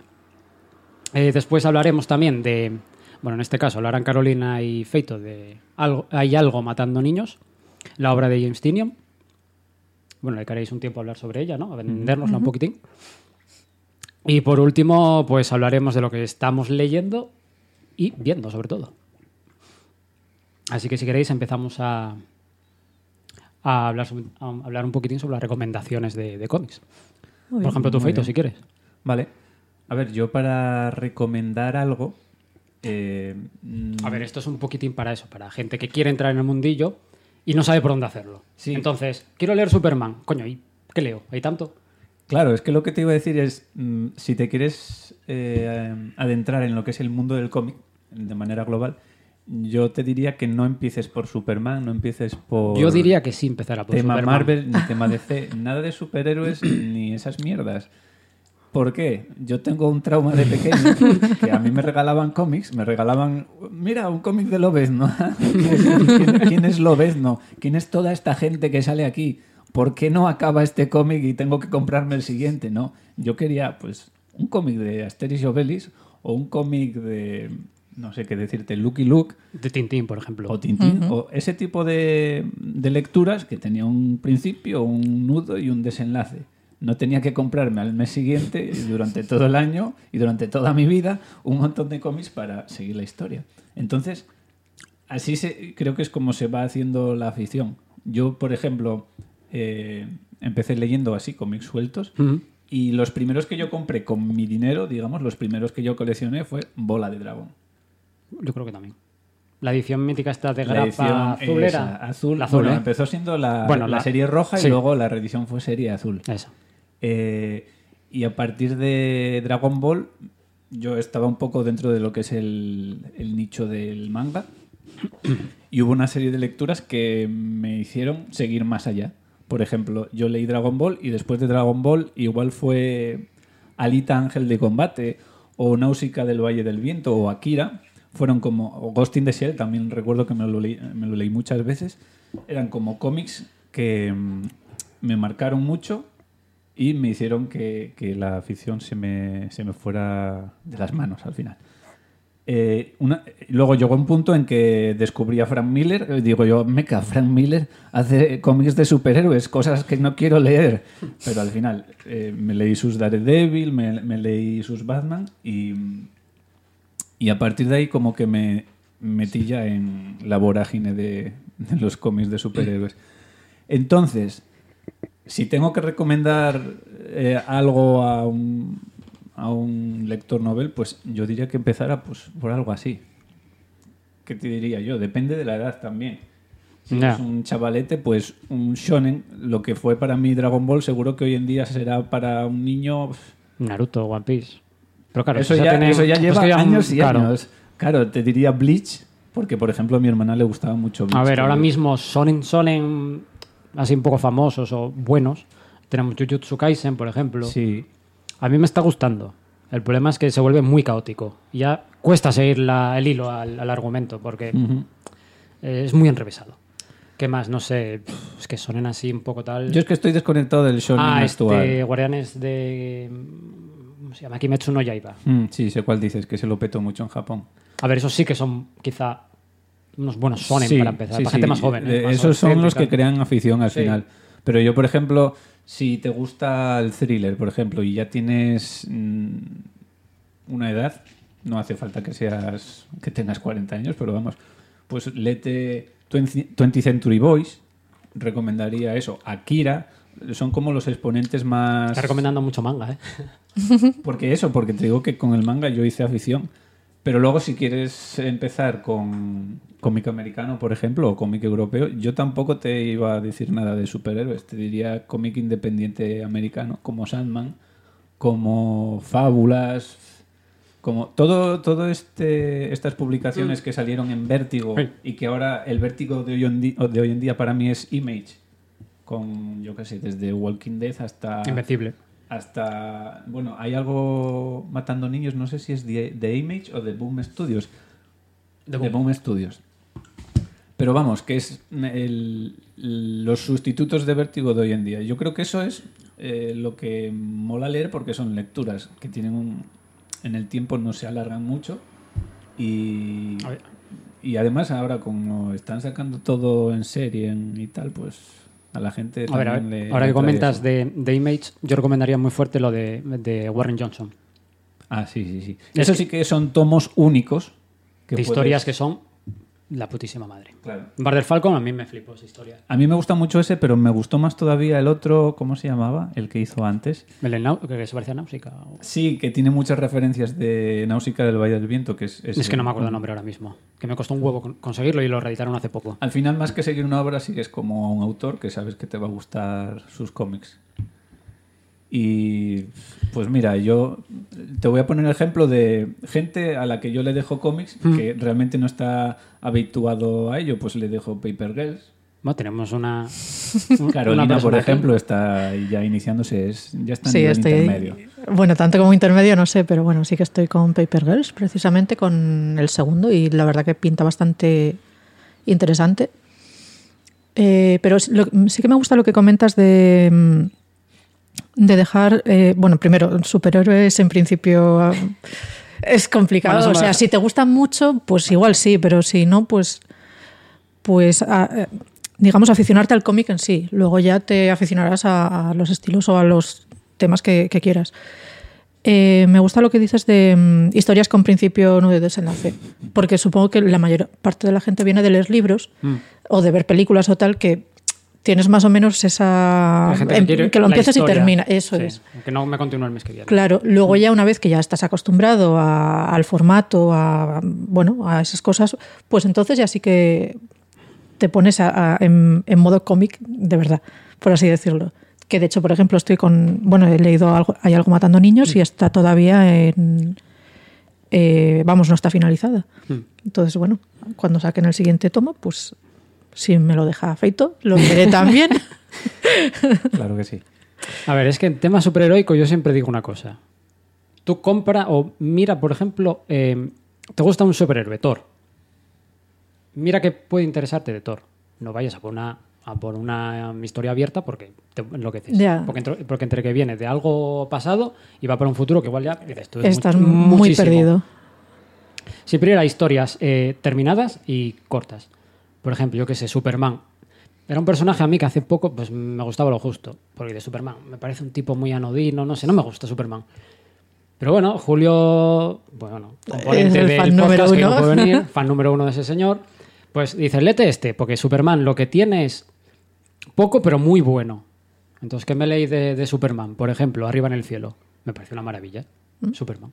Es un Tom cómic. King. Tom King. ¿A quién le gusta mucho ese cómic? No lo sé, pero bueno, no lo voy a nombrar aquí. Que me gustó mucho de Superman, por ejemplo, El Hijo Rojo es un comicazo. Sí. Es que es lo que tiene Superman. Poco, pero muy bueno. Y de ser un personaje que me gustaba casi nada, pues me he enamorado de ese personaje. Porque, no sé, tiene algo que, que a mí me, me termina de, de gustar mucho. Porque es diferente a Batman, por ejemplo. Siempre muy oscuro, muy, todo muy, muy negro, no sé. Es que va un Todo muy poco por etapas, porque tenemos la. Desde el principio los cómics fueron como eso, muy luminosos, de superhéroes, digo. Muy luminosos, muy. Es como no volver sé. un poco a los orígenes, ¿no? Y luego en los cómic. 80 vino la Edad Oscura, ya con Frank Miller haciendo Batman y tal. Y yo creo que tarde o temprano va a volver. Va a volver otra vez a esa, ese sentimiento, el sentido de la maravilla que suelen llamarlo, de los superhéroes puros y clásicos. Mm. Que es, es que a veces eh, llega un punto en que se necesita, porque hoy en día es todo, todo antihéroes, todo héroes oscuros. Sí. eh, y a veces, y luego de repente. Por eso, ves- y volver a leer algo Eso es. que sea lo contrario y dices tú, no sé, me ha gustado, tío. Encima que son historias buenas, pues son muy buenas. Mira, Muy por ejemplo, eh, el de Superman Red Son Mm. pertenece a lo que es una ramificación editorial de DC que son eh, Elseworlds, que son coger a ese personaje en unas circunstancias diferentes fuera de continuidad y hacer lo que quieras. Es como un juguete con el que puedes tú jugar y ponerlo, pues mira, si hubiera nacido Superman en Rusia, sería comunista y extendería el comunismo. O sea, es una premisa súper guay, pero Eso es que no puedes mola. meter en el eh, en la historia eh, en el continuo en la continua historia de Superman. Y como esas hay muchas. Por Mm. ejemplo, mi cómics de, de Superman favorito es Identidad Secreta. Ay, es verdad, no me acordaba. Es- Ese, mira sin que duda a es el Julio, mejor, el mejor cómic de Superman. Para mí sin sí. duda, sin duda. sí. aunque no soy experto en Superman, pero Julio, que es un auténtico de Superman, no lo había leído hasta hace relativamente poco y le dije, para mí este es el mejor cómic que han hecho de Superman. Y resulta que es un cómic igual, que no está dentro de la historia de Superman, es eh, una historia dentro del mundo real de alguien que ha nacido como, como un Superman y lo que le pasa, su- tiene hijos, tiene una mujer y tiene mucho sentimiento ese, Sí. ese cómic. Está fuera de esos cánones, pero o como el de Harley Quinn, ese que Ah, el de cristales rotos. Es verdad Es que se me gustó un montón. coger ese personaje, sacarlo de esa- ese mundillo en el que está lleno de, ya un montón de reglas, que está como todo un poco gastado ya, y darle una nueva vida. Una, sí, una vida alternativa, bueno, una Eso historia. es, Una nueva versión. Y dentro de lo que es superhéroes, yo es lo que recomendaría. Esas pequeñas historias que, que no tienes por qué conocer todo el lore del universo en el que están enmarcadas. Y luego europeo, que también es muy interesante. Lo que Uf, pasa el que el europeo es un tema ya. yo creo que es para gente ya con un poco de... Es muy cafetero. ¿no? Es cómic para a cafetero. una Cafete. edad Sí. diferente. Sí, a ver, si quitas lo que es Asteris o Tintín, que eso sí que es como para Mm. todos los públicos, digamos, de, de edad, eh, coges a Blueberry o coges, mm, yo qué sé, eh, Torgal, es otro tipo de lector, más maduro, yo diría. Pero eso que decíamos de empezar con el manga como yo y acabar en superhéroes, también se da al revés. ¿Cuánta gente ha dicho, "Jo, para mí este es un cómic mítico de la infancia, el Daredevil no sé qué, Mm. o el Los Vengadores no sé cuánto, y seguí leyendo, leyendo, y me fui aficionando a, a otros géneros, a otros... Es que al final empiezas con un héroe, te mola, van apareciendo otros en esa historia y dices tú, coño, pues esta me Claro. gusta, quiero leer algo de este. Y al final es- pues vas picando de todo y es una locura. Esa es la droga. Empiezas a comprar todo. Esa es la droga que nos dan. Porque lo que te digo, yo empecé a, a leer a Frank Miller, o sea, Sin City me flipó, es uno de mis cómics favoritos de todos los tiempos, y dije, ¿este pavo qué más hace? Hace Daredevil, hace... em, hace Batman, empecé a a leer Daredevil y mira, ahí están no sé cuántos, 20 años, 30 años de Daredevil. Porque Dios, que tienes es todos los Marvel Saga de Daredevil. Sí, Wow. es que es mi héroe favorito dentro Sí. de él. Igual tuvo mucho que ver eh, la, la reinterpretación que hizo Frank Miller cuando cogió ese personaje. Es algo que me gustó en su momento. Igual lo leí también. Es que a mí me flipan los héroes urbanos. Mucho. Sí, sí, Eh, sí, Claro, sí. eso está bastante guay. Al final Dentro de ser superhéroes, un poco los ese punto de, los cotidianidad, claro. efectivamente, de, los que- realismo, hostias, que entre los ves comillas. sufrir, coño. Los ves que, que llevan hostias. No, es que eso no pasa con Superman. Claro. O con, o con otros, ¿no? Pero Es como una mezcla entre el hombre mm, normal, digamos, con un level up. Porque ¿qué tiene Daredevil? Eres ciego y tienes un sentido radar y vale, super sentidos y tal, pero no tienes super fuerza, ni vuelas, ni No. lees la mente a nadie. O sea, tienes que bregar y bregar ahí. Por ejemplo, uno que recomendaría de estos. eh, Bueno, antes de decirlo, en Panini sacó un, una especie de tomos que se llama, los llaman Must Have, ¿no? Sí, Entonces, mira, por ejemplo, para entrar en el mundo superheroico no es mala idea. eso está Porque bien. te venden lo que son las mejores historias de muchos personajes. Los Vengadores, de Thor, de Capitán América, de muchos. Y hay uno, por ejemplo, que sí recomendaría de esos, que sería la Civil War. Sí. Que es un evento que para empezar es que te va a enganchar del, del todo a los cómics, porque lo tiene todo. O tiene, tiene eh, batallas entre los superhéroes, tiene una historia brutal.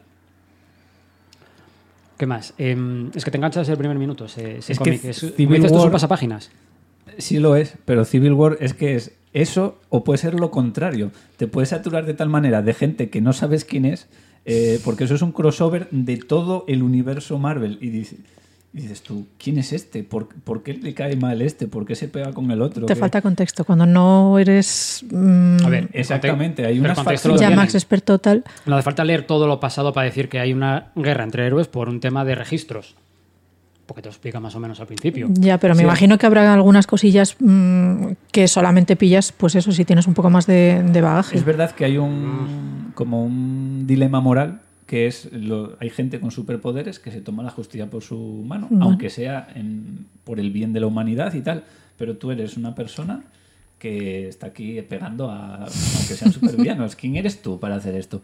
Pues el dilema es hay que registrar a esta gente, tienen que estar registrados en el gobierno, entonces están el Team Capitán América, que es los que dicen, no, no, libertad, eh, yo estoy con el Es que yo no quiero América". trabajar para el gobierno. Eso es. Porque yo quiero ayudar a la gente, pero que no me envíes tú, ni me mande nadie. Efectivamente, Yo quiero no hacerlo ser- porque me. Iniciativa porque propia. yo, no ser una herramienta del Sí. gobierno ni de nadie. Y luego está el Team Iron Man, que es el que dice, no, esto tiene que Es que estar no, no controlado". podéis tener libre albedrío. Es que, claro, si os descontroláis, ¿qué pasa? Podéis destruir una ciudad. Y mola, mola mucho porque, a ver, bueno, si está existe- bien esa dicotomía. Claro. Efectivamente. Si existiera en el mundo real un tío así, con- que dices, tienes poderes superiores y vas pegando a la gente, eres un fascista. Eh, tienes que ir a la cárcel. Sí. Pero en el mundo fantástico de los superhéroes, eh, dices tú... ¿no? A ver, Aquí- señor Capitán América, hay unas leyes, tiene que cumplirlas.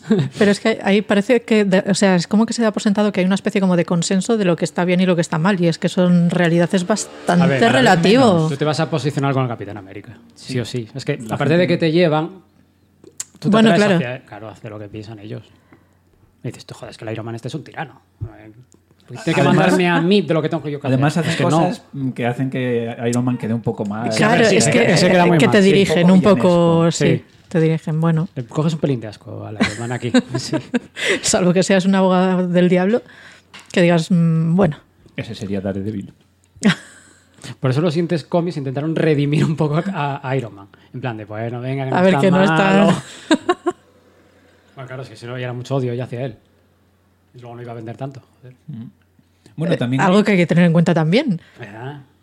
también hay cómics de superhéroes, que son de superhéroes, pero no son eh, gente, o sea, no es- tienen un- una trayectoria editorial tan dilatada en el tiempo, porque para mí uno de los mejores cómics de superhéroes y que marcó un antes y un después, los cómics de superhéroes yo creo que ahora se hacen como se hicieron en Authority, en su día, que Warren Ellis cogió eh, una serie de héroes que salían, que eran de Image, de la editorial Image, hizo un nuevo grupo de Authority y se divirtió ahí. Lo que hizo fue eh, fascistas, básicamente, eh, diciendo eh, los gobiernos mm, sois unos inútiles, vamos a tomarnos la justicia por, nues- mm, por nuestra...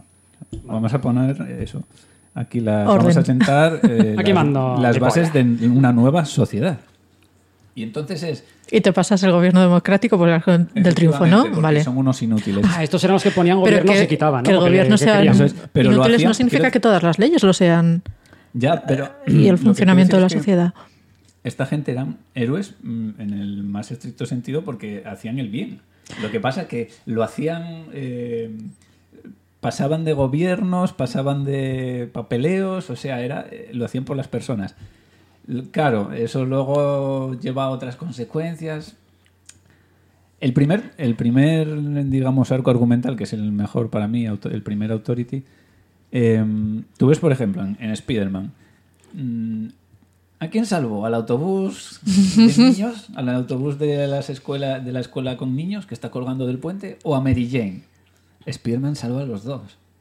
Claro, claro. De- que den por culo a Mary Jane, vamos a por los niños. Eso es lo que había. Hay situaciones así, de no sé dónde están muriendo mil personas, o van a morir mil personas y en otro hay 15 niños secuestrados. Lo siento por los niños. No podemos estar en todos los Es sitios. como lo de Spock, ¿no? El, el, el- bueno, bien común, ¿no? Lo del... ¿Cómo es lo, ahí, ¿cómo es lo que decía Spock, tío? Ay, lo de mejor para muchos, ¿no? O me de mejor para, para pocos, algo así, bueno, no me acuerdo. Eso sonó muy a Rajoy, ¿eh? Pero... Ya, bueno, sí, pues algo así. Yo, yo me entiendo. Bueno, pues eso, era un ejemplo de cómic de superhéroes o, o Black Hammer o Astro City. Son series más limitadas que tienen también toda esa, ese sentido de la maravilla y esos dilemas superheroicos, pero que no tienes que seguirlos Ya. durante años. Indefinidamente, Sí, sí. Bien, es verdad que es que mola leer cómics Marvel y ver ese universo que ya está siendo mm, construido desde hace 50, 60 o 70 años, no sé ya cuánto. Claro, pero ahí llegas después de ya estar aficionado a leer cómics, no Claro, de entrada, porque no- de entrada te resulta abrumador. A ver, entrar ahora mismo es abrumador. Porque es que, claro, aparte de que Ya. inicias todo, todo empezado ya, todas las historias vienen de un pasado ya bastante grande. Es que lo- estamos en lo mismo, es que pff, no tienes final. Entonces es jodido. Entonces siempre para empezar es mejor, an- antes que empezar por la grapa del mes, por el tomo Por algo, eso, que sabes contenido. que te vaya a gustar. Sí, eso es, es otra recomendación. No leas la grapa que sale este mes. Léete una historia importante históricamente, por ejemplo. Al final es un poco investigar, ver los gustos que tienes tú y... Vale, es que puede ser abrumador entrar en Batman, por ejemplo. Dices tú, vale, es que me gusta Batman. Joder, ¿qué leo de Batman? Pero Batman Es que son- precisamente tiene mm, una ya, serie tiene, de tiene un cómics, montonazo. Pero tiene una serie de cómics que son eh, must have. Mm. Mm, 10, por ejemplo. Y con eso ya te adentras en, en el mundo de Batman. Yo, los que me gustan de Batman son lo- las historias como el largo Halloween o Victoria. El Tribunal o de los Búhos. O los de Frank. Miller. Pero luego ya lo que es la grapa mensual, mm, pocas etapas he seguido. La, la de Grant A ver, Morrison yo, hay y, po- la de, yo hay pocos que sigo y unas y bandas. la de Tinion. Pero bueno. Y es que yo a veces ya sigo grapas por inercia. Sí, me cuesta bajarme. gente. Pero, por ejemplo, a mí la- si una grapa mensual de, de Batman, por ejemplo, ahora mismo no me motiva. Porque entre que estamos en un arco que está muy flojito, Yo por eso no compro grapas. Yo a tomos. ya, es verdad. Lo que estoy haciendo yo, que estoy comprando menos grapas para, para subir más en el de tomos. Pero, joder, pues que a mí me mola leer historias de Batman nuevas, tío. Pasa que sé que estoy en, estamos en una etapa que es bastante flojita, tío. Entonces, a ver, ahora cambiaron de guionista y bueno, a ver lo que puedes sacar de ahí. Lo que sí sé es que, por ejemplo, para el año que viene eh, van a meter a Zarsky en Batman. Ah, bueno, buena elección. O sea, ya deja Daredevil.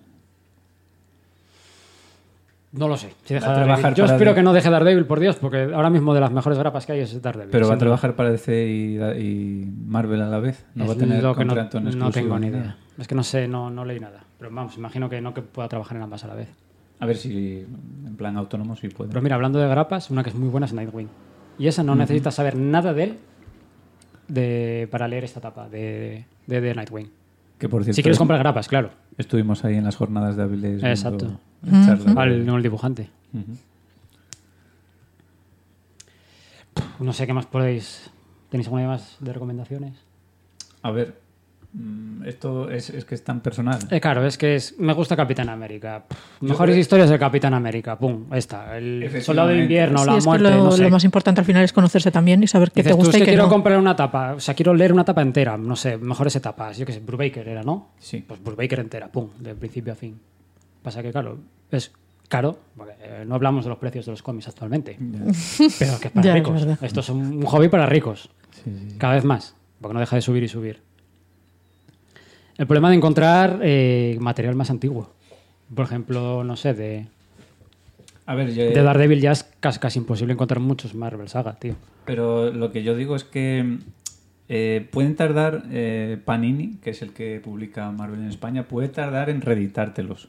Pero siempre va a estar reeditándolos eh, de manera constante.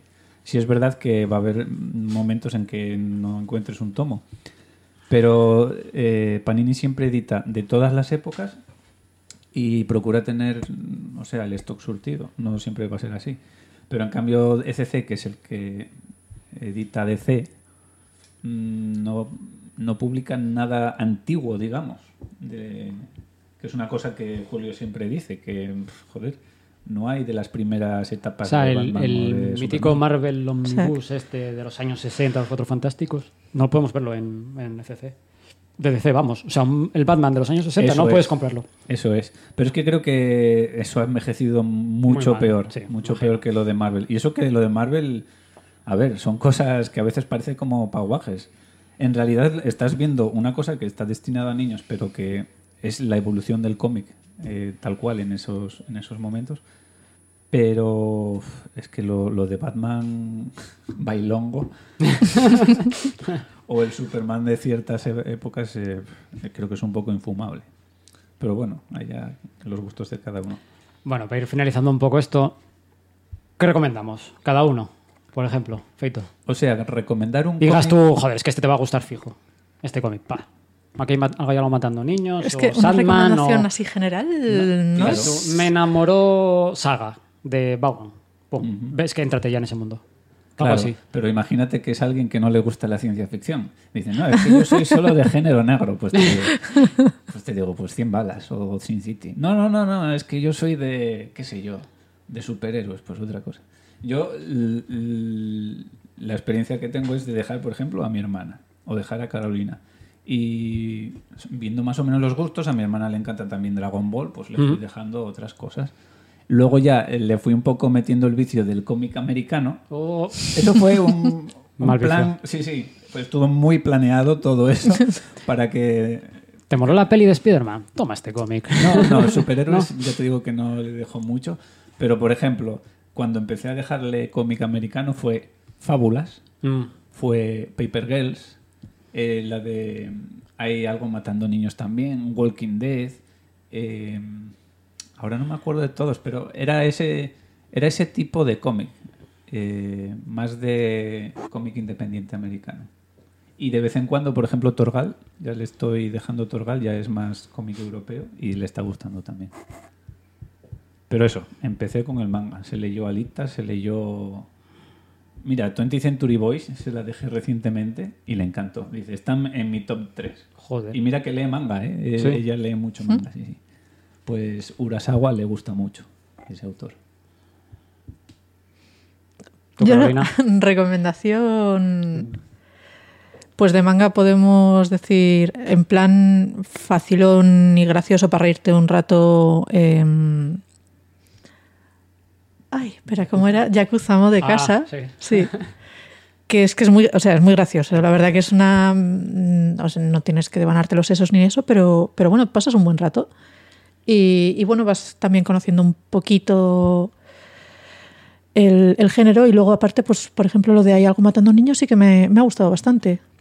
Es como decís vosotros un pasapáginas porque se lee súper rápido. Tiene un toque de, de eso, de Stranger Things. Eh, la, prota- la protagonista, ¿cómo era? Erika Erika Slaughter. Slaughter. Sí, es bastante bastante badass o bastante fucker. Bueno, Bueno, es, la, es la leche. Ahora hablaréis un poquitín de ello. Y pues yo tiraría un poco por, por ahí, o por lo menos, a ver, eso me ha gustado. Y lo de mm, Cristales Rotos mm, me ha encantado, ese, ese cómic.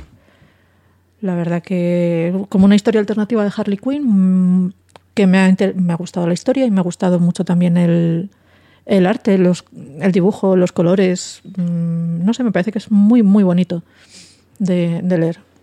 Sí, ese cómic en cuanto al arte es, es espectacular. La pena es que la por lo menos la edición que tengo yo es así un pelín pequeñito. Ese cómic estaría guay en un formato más, Más grande. más grande. Pero sí, es muy guapo. Vale, yo estoy mirando en Wacom, lo último que he añadido, para memorizar, o sea, para refrescarme un poquitín lo que, lo que he leído últimamente, que me ha molado mucho. Y si me gustaría recomendar, por ejemplo, algún manga nuevo que ha salido, que es Blue Lock, por ejemplo, que es un manga de fútbol.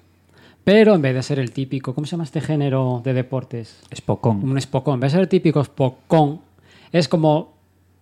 Vamos a darle un poquitín la vuelta. Entonces es como una especie de mm, Battle Royale. O sea, meten a. O sea, voy a decirlo mejor. Es un Battle Royale donde buscan al mejor delantero del- de Japón. O sea, lo que buscan es el delantero más egoísta de Japón. Entonces lo que hacen es coger a los mejores delanteros de Japón y los meten en. Los meten en una especie de, de- de- como de polideportivo. No polideportivo, sino. Un digamos, centro de alto rendimiento. eh, exacto, un centro de alto rendimiento. Entonces lo que hacen es enfrentarlos entre ellos para buscar al delantero egoísta mejor Al- de Japón. Pasando pruebas, eh, intentando buscar sus mejores atributos, etcétera. Es la hostia divertido este, co- este manga. Como decís, es el típico pasapáginas, Ujú. pero que es que es muy divertido. Yo este lo recomendaría muy fuerte. Y empezó hace nada. Otro que recomendaría sería de mangas eh, Tokyo Revengers. Ajá. Sé que a ti no, igual no te gustó mucho. No es que no me haya gustado, me parece súper adictivo. Es un. eh, joder, es que no puedes parar de leer, pero ya llega un punto. mm, Y ya te digo, en el primero o el Mm. segundo tomo que dices: esto va a ser siempre lo mismo. Va a ser un bucle tras bucle tras bucle. Porque es un cómic en el que viajan que te en el tiempo Sí. para regalar cosas y dices: hostia, Pero esto es, está lo, mal. pero es lo típico de- del Sonen. Tiene, tiene protagonistas que Claro. son muy carismáticos, tiene historias que, que- que te encantan, te, te, te tienen enganchadísimo, empatizas con ellos. Es que Muchas típico del Sonen. El shonen muchas veces eh, da igual la historia. Lo que molan son los personajes carismáticos, las movidas que hacen. Mm. Vamos, eh, Si hay, un manga que que te me tiene, enganchas. si hay un manga que me tiene muy enganchado ahora mismo, es Tokyo Revenger, sin duda. Lo que decías de los viajes en el tiempo me recordó a Terma de Romae, Mm. que también tiene, o sea, la gracia son los latinajos y eso, pero bueno, eh, también mola ver cómo, o sea, como una mirada mm, de alguien ajeno a la cultura japonesa y cómo va fijándose en algunas cosas, en teoría para implementar en, en Roma, pues mm, fijándose eh, en el cómo funcionan las cosas en la ingeniería. Que bueno, tiene su gracia también. Bueno, Y es pues, que- A ver, mm, para alguien que, que vaya a seguir nuestros consejos, tiene pila de cómics ya, ¿eh? Para leer. Ya, la verdad. sí. y es que ahora mismo, claro, que no se me ocurre nada más. A ver, mira, yo te voy a decir lo último que he leído.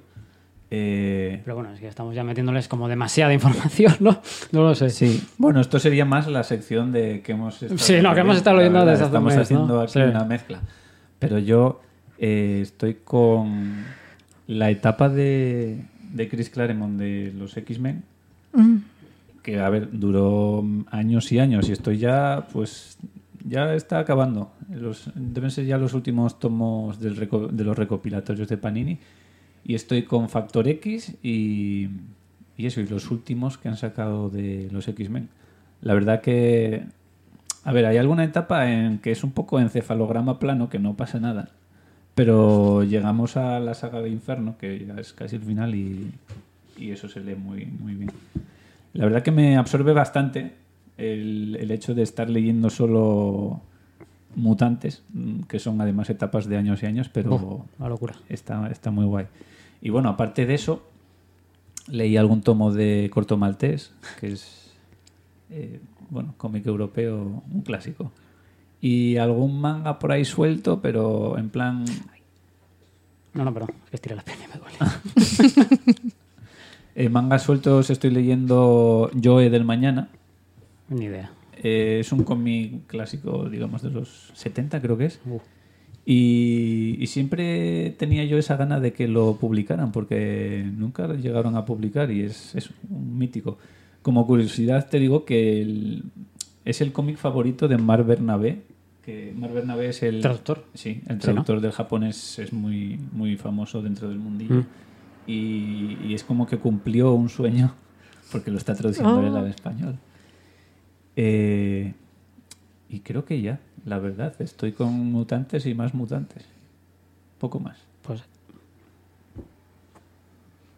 Bueno, pues para terminar un poco, eso.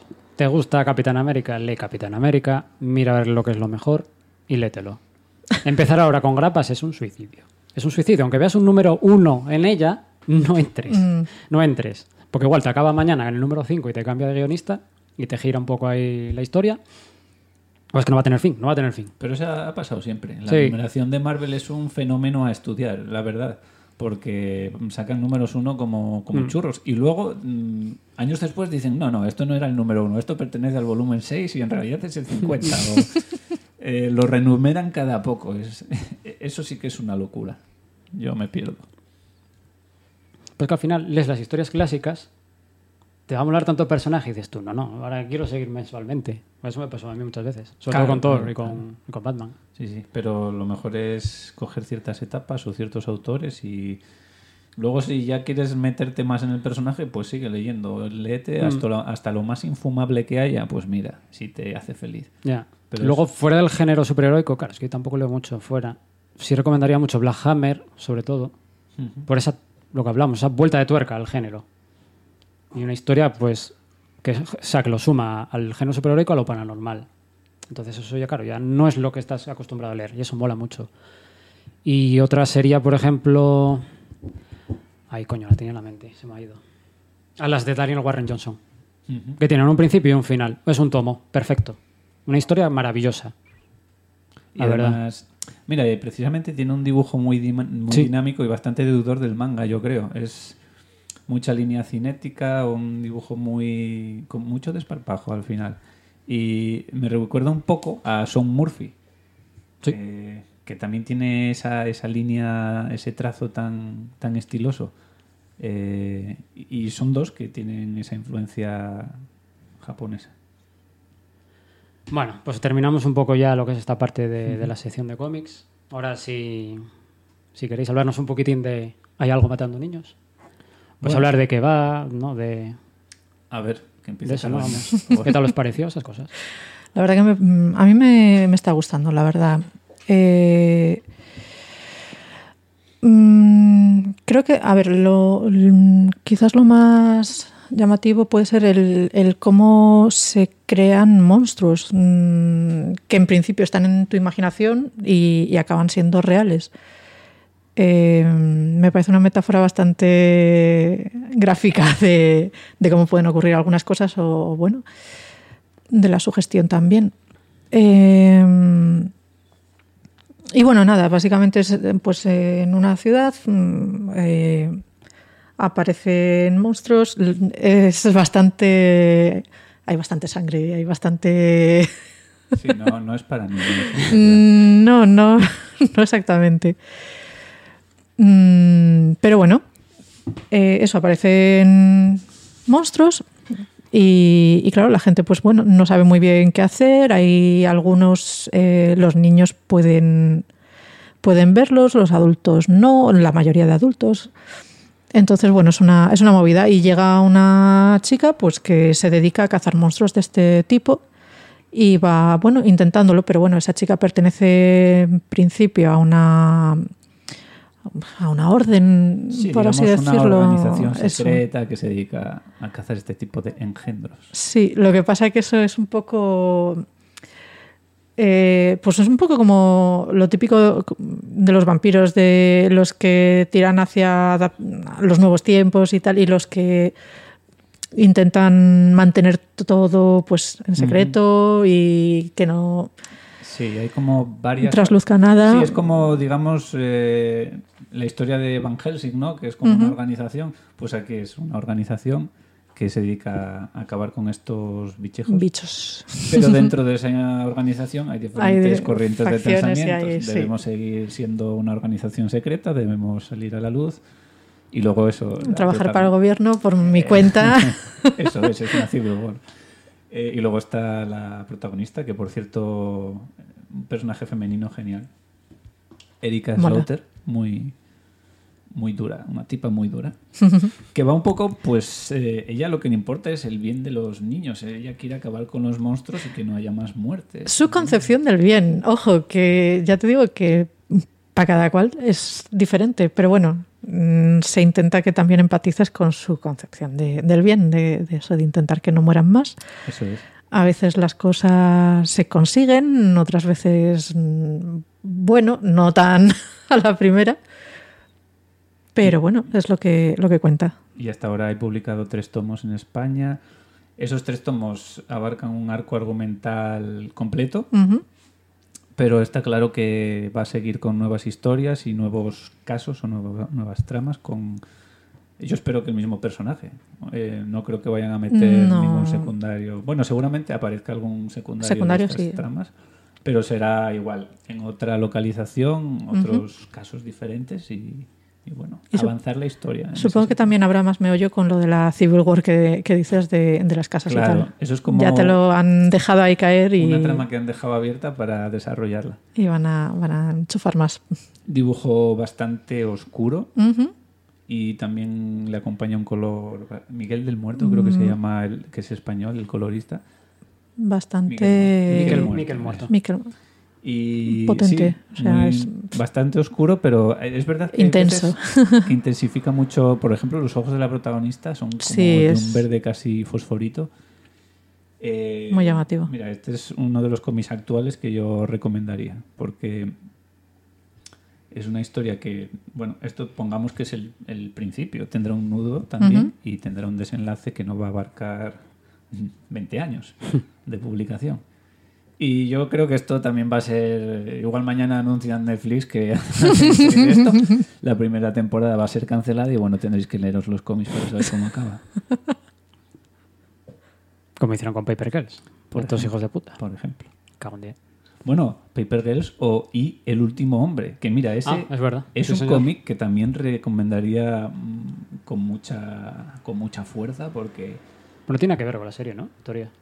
¿cómo? La- o sea, la serie con el cómic no tiene nada que ver. Van cada uno por su no, camino, sí, ¿no? ¿O sí tiene que Sí. ver. Yo no lo he O visto. sea, es una buena adaptación. No, No, ¿eh? porque y el último hombre de qué va es mm, que se extinguen los hombres, Mm. o sea, mm, no solo de la raza humana, sino todo todo el ¿cómo es? El cromosoma Y, ¿no? Eh, ¿Mm? Sí. o sea, los tíos. Eh, Los tíos tíos, los tíos y, y los todos especímenes masculinos de todas las de todas las especies animales. Entonces, el protagonista es el último hombre que queda, con su monito, que también es un mono macho. Hombre, Marco. Sí. y bueno, y a partir de eso es, sirve para ver eh, también ciertas. eh, para analizar un poco la sociedad sobre lo masculino y lo femenino. y sobre qué funciones hacen los hombres. Bueno, es un cómic que, hace, hace, mm, que es de hace 20 años. O sea que hoy la serie seguramente querrían actualizarlo. Pero el caso es que el cómic empieza en la vorágine ya. O sea, de repente todos mueren, ves que los hombres caen al suelo, menos este personaje. Y, y, jo- ahí es el principio del cómic. En cambio, creo que en la serie empiezan con una serie de flashback, o no flashback, sino una historia antes de que todo eso pase. O sea, no empieza tan fuerte. Y creo que eso le quita bastante, vamos, bastante fuerza al argumento. Y ¿Cómo? no sé por qué estamos hablando de ahí el último. Ya, ah, ¿verdad? sí. Al final, por las Eh, adaptaciones de las series. Porque es el autor Brian. Vaughan, que es el que hizo. Ah, es el mismo y- también. Sí, sí. Ah. Hizo hoy El último hombre, hizo Paper Girls y no está teniendo suerte, que son dos series buenísimas en cómic, muy adaptables. O sea, no Mm. tienes que hacer nada. O sea, conserva los textos si quieres, léelos igual que están en las páginas y, y ponle imágenes en movimiento, ya está. Vas a tener una buena serie, pero no sé cómo se las arreglan para que fracasen.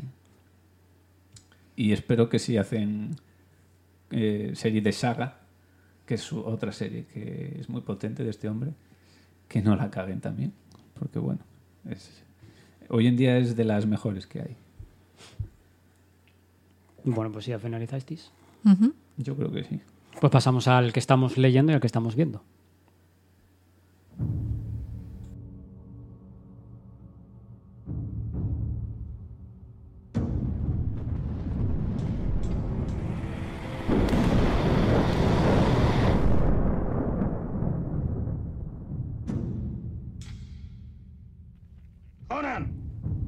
Best in life?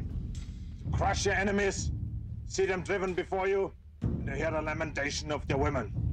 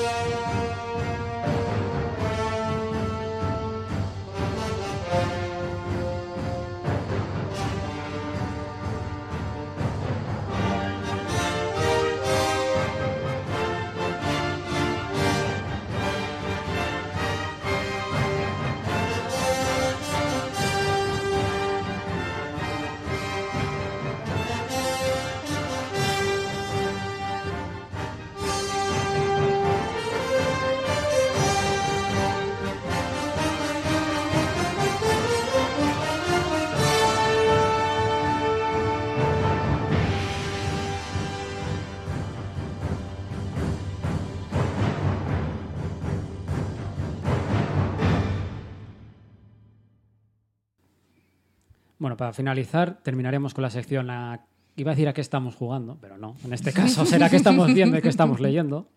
Eh, por ejemplo, tu feito. ¿Qué has visto o qué has leído esta semana? ¿O la anterior? Bueno, en cuanto a series, terminé hace pongamos, un par de semanas. No me acuerdo hace cuánto, pero la de Death, Love and Robots. Mm. Eh, por cierto, recomiendo el episodio de La Noche de los Mini Muertos. Fue mi favorita. De la última temporada, dices, ¿no? Sí, Ah, tercera temporada. entonces no lo vi.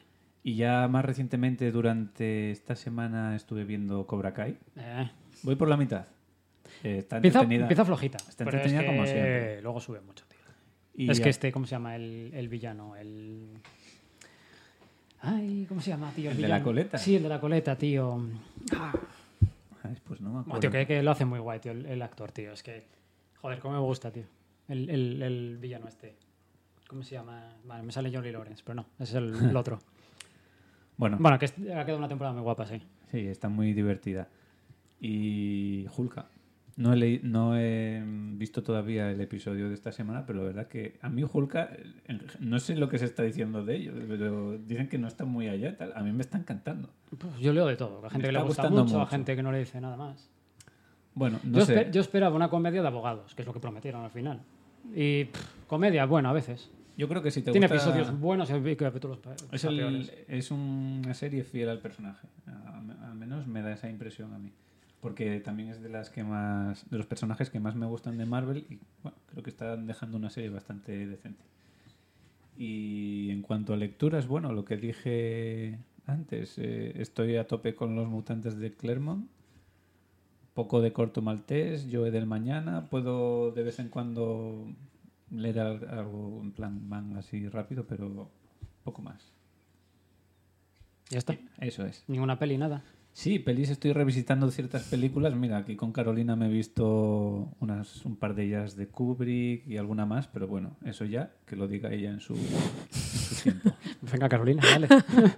Bueno, pues nada, cojo el testigo. Las pelis que estamos viendo, bueno, que hemos visto recientemente fueron eh, 2001, Dice en el espacio, eh, que me ha gustado. Fuerte, ¿eh? Sí, sí. A ver, es que a mí me gustan las rayadas. Luego tengo temporadas de rayadas o cosas muy light, depende de por dónde me dé, pero bueno, ahora me, me apetecen rayadas.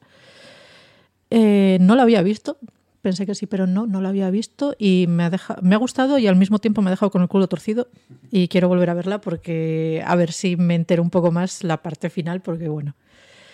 Y de Kubrick era también mm, a la chaqueta metálica que esa sí que la había visto hace muchos años, muchos años, y, y la verdad que es un peliculón. Y bueno, y también hemos visto, pues no sé si la semana pasada creo, eh, Cisne Negro, El cisne negro. que también está muy chula, la verdad que me ha gustado. Y así en peli... Ah, bueno, y Fargo.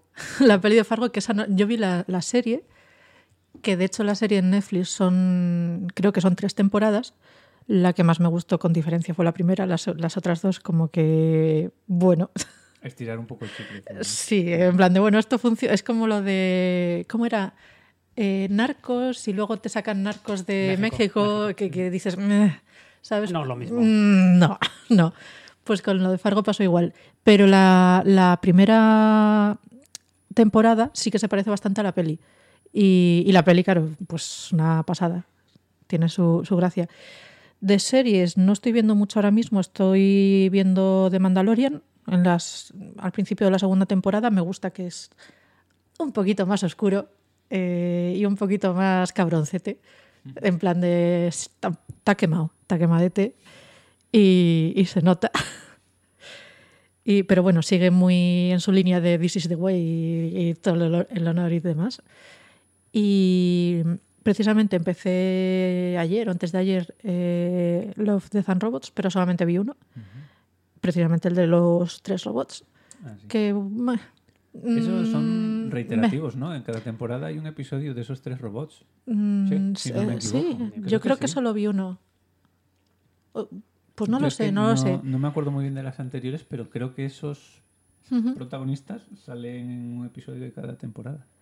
Eh, bueno, esa sí que es una serie, serie que re- recomiendo un montón. También la primera, la segunda y de la tercera, pues eso no, no he visto mucho, pero, pero bueno, si mantiene el nivel, mm, pinta bien. Y no hay series, creo que ya está. Y lo que es leer, pues nada, eh, Paper Girls, Y, y bueno, llevo ya un mesecillo, bueno, un poco más de un mes, pero bueno, voy despacio, pero bueno, estoy leyéndome la saga de Millennium, eh, ya estoy en la tercera, en el tercer libro. Y hacía tiempo que no, que no lo leía y bueno, por darle una vuelta. Jugar no he jugado a nada.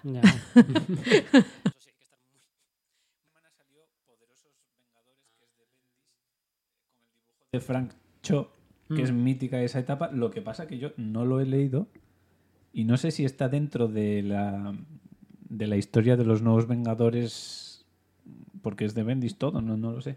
¿Tú lo, lo leíste? Y es que estoy viendo. A ver, yo me estoy haciendo un poco lo que es la saga hasta de los 2000 de Bendis. Sí, En esa- orden, como- cronológico. como o sea, yo. llevo desde Desunidos Desunidos. hasta ahora, básicamente. Que el último que salió fue número 7, ¿no? Creo que fue. Mm, por ahí, sí, debe ser 7. Bueno, voy en orden. Que ahora toca World War Hulk, World War Hulk, que toca. Bueno, antes toca Ah. Hulk, después Civil War, después tal. Bueno, voy muy en orden. Yo ahora estoy por el número 7, creo que salió, que es el, el Illuminati. No, el Illuminati va a ser el 8. Sí. Bueno, el número 7 de los nuevos Vengadores. Sé que ahora me toca eh, por leer, que es Poderosos, ¿no? Que está...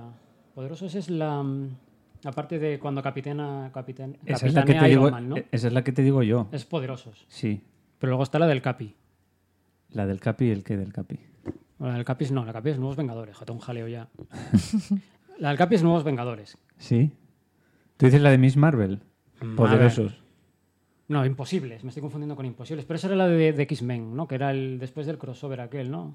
Que juntaban a X-Men con Vengadores. Es que están sacando un poco. Me estoy liando flipas. Entre Imposibles, Astonishing... Es que estoy siguiendo la guía, tío. Y, y ahora mismo Un cani... sé que me toca el, el 7, que es el que estoy leyendo ahora mismo. Después eh, me meteré seguramente con los Thunderbolts. Esa la, la di yo hace tiempo, está muy bien. Porque ya en breves nos meteremos con todo lo de Osborn. De, ¿Cómo se llamaba? Del Reinado Oscuro, ¿era? Bueno, eso. Bueno, estoy siguiendo una lista. A ver, en realidad no- esos cómics tienen mogollón de cruces porque fueron la... Es que me pierdo mucho porque hay un montonazo. Fueron la espina dorsal de Marvel esa, esa época. Es que había Vengadores del Iron Man. Eran los Ah, sí, director de S.H.I.E.L.D. No sé, tengo un jaleo, tío. Movidas. Entonces, básicamente, estoy leyéndome lo que, está- lo que saquen en Más Hub. Niños, no empecéis por aquí. no, esto es una locura, tío. bueno, eso, número 7 de Nuevos Vengadores. Eh, mangas. Kaiju, número 8. Este manga nuevo que salió a 3 euros. Sí, ese te quería preguntar qué, qué tal bueno, estaba. pues, amalgama, como te dije, es una amalgama de, de, de sonens, de clichés, Ujú. Pero que engancha, tío. Es un protagonista así treintañero que no cumplió su sueño, que era entrar en una especie de, de fuerzas especiales. Eh, bueno, a ver, eh, Japón está como invadida por kaijus. Entonces él, no traba- él lo que quiere trabajar es para las fuerzas especiales, pero lo que le tocó al final trabajar es de limpia kaijus. Entonces lo que se dedica es a recoger los cadáveres de los kaijus. Ah, mola. Entonces, en ese trabajo tan, tan guapo, como dices tú, pues eh, se hace coleguilla de un chavalito de 18 años que quiere ser eh, un miembro de las fuerzas especiales estas. Entonces este chavalito le fuerza a cumplir su sueño. Está luchando por su sueño y le, Claro, pero es que aparte le fuerza, pues en plan, venga, tienes que hacerlo. le contagia Claro. su ilusión. Todavía tienes ¿no? una última oportunidad Sí, de entrar en, este, en estas fuerzas especiales. Entonces dice, venga, me animo. Entonces quieren entrar en esas fuerzas especiales. Pues esto tiene una historia, una historia demasiado simple y muy, como muy cliché, muy conocida, pero lo de siempre te engancha. Sí.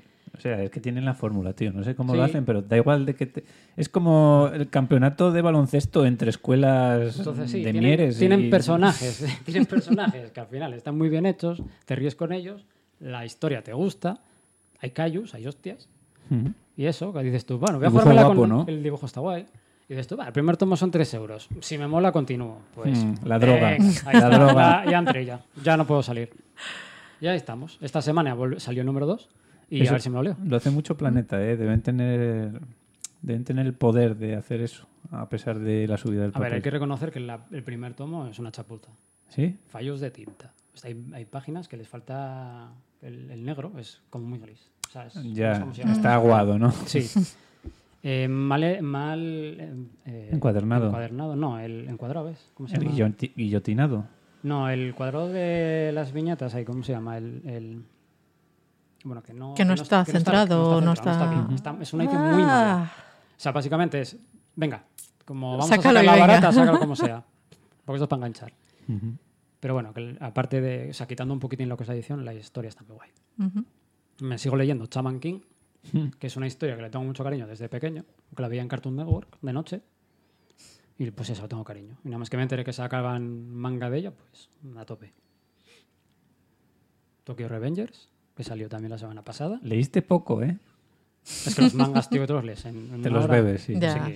Es que, Tokyo joder, qué viñeta. Tokyo Joder, qué viñeta. es un tomo doble. Te voy a matar. Buah, qué hostias. Siguiente. Buah, voy a acabar contigo. Venga, uf, que me está molando esto. A ver, es también así. por las características del manga, que es un- mucho más dramático, mucho splash page, mucho viñeta de una sola página a veces. Y claro, es. A ver, no sé sudo que tienes que estar ahí mirando los, los Eso bocadillos en plan, joder, qué historión.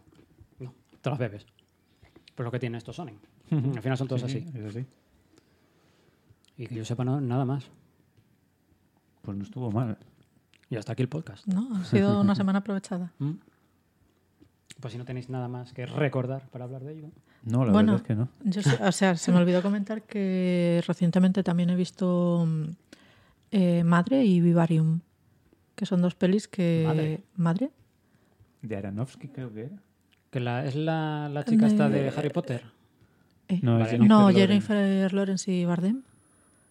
Y, y Vivarium, que, bueno, no sé quiénes son los actores, pero que es un...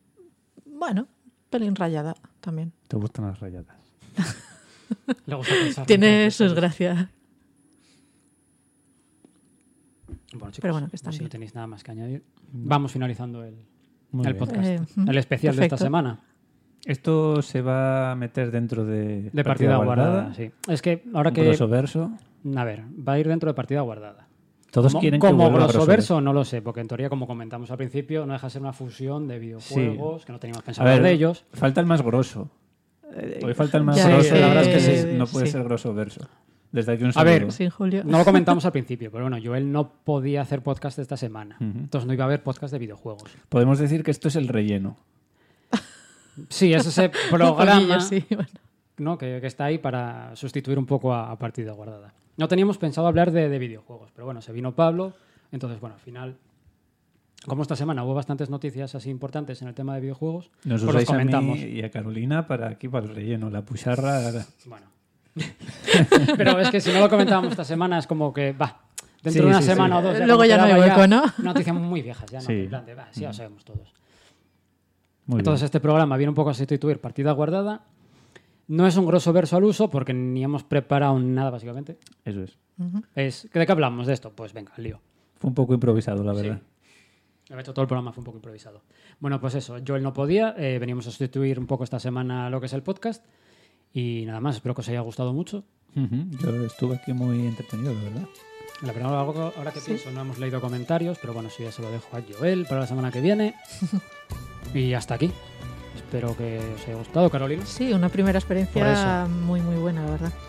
Tenemos para el siguiente especial, que a saber cuándo será, pues estés por aquí. Venga, que pueda venir también nuestro grosso. Y, y nada, perfecto. Hasta la próxima, ¿no? Pues eso. A más ver. Venga, Carolina. Hasta igual. otra. Hasta otra. Chao, chao, chao, chao.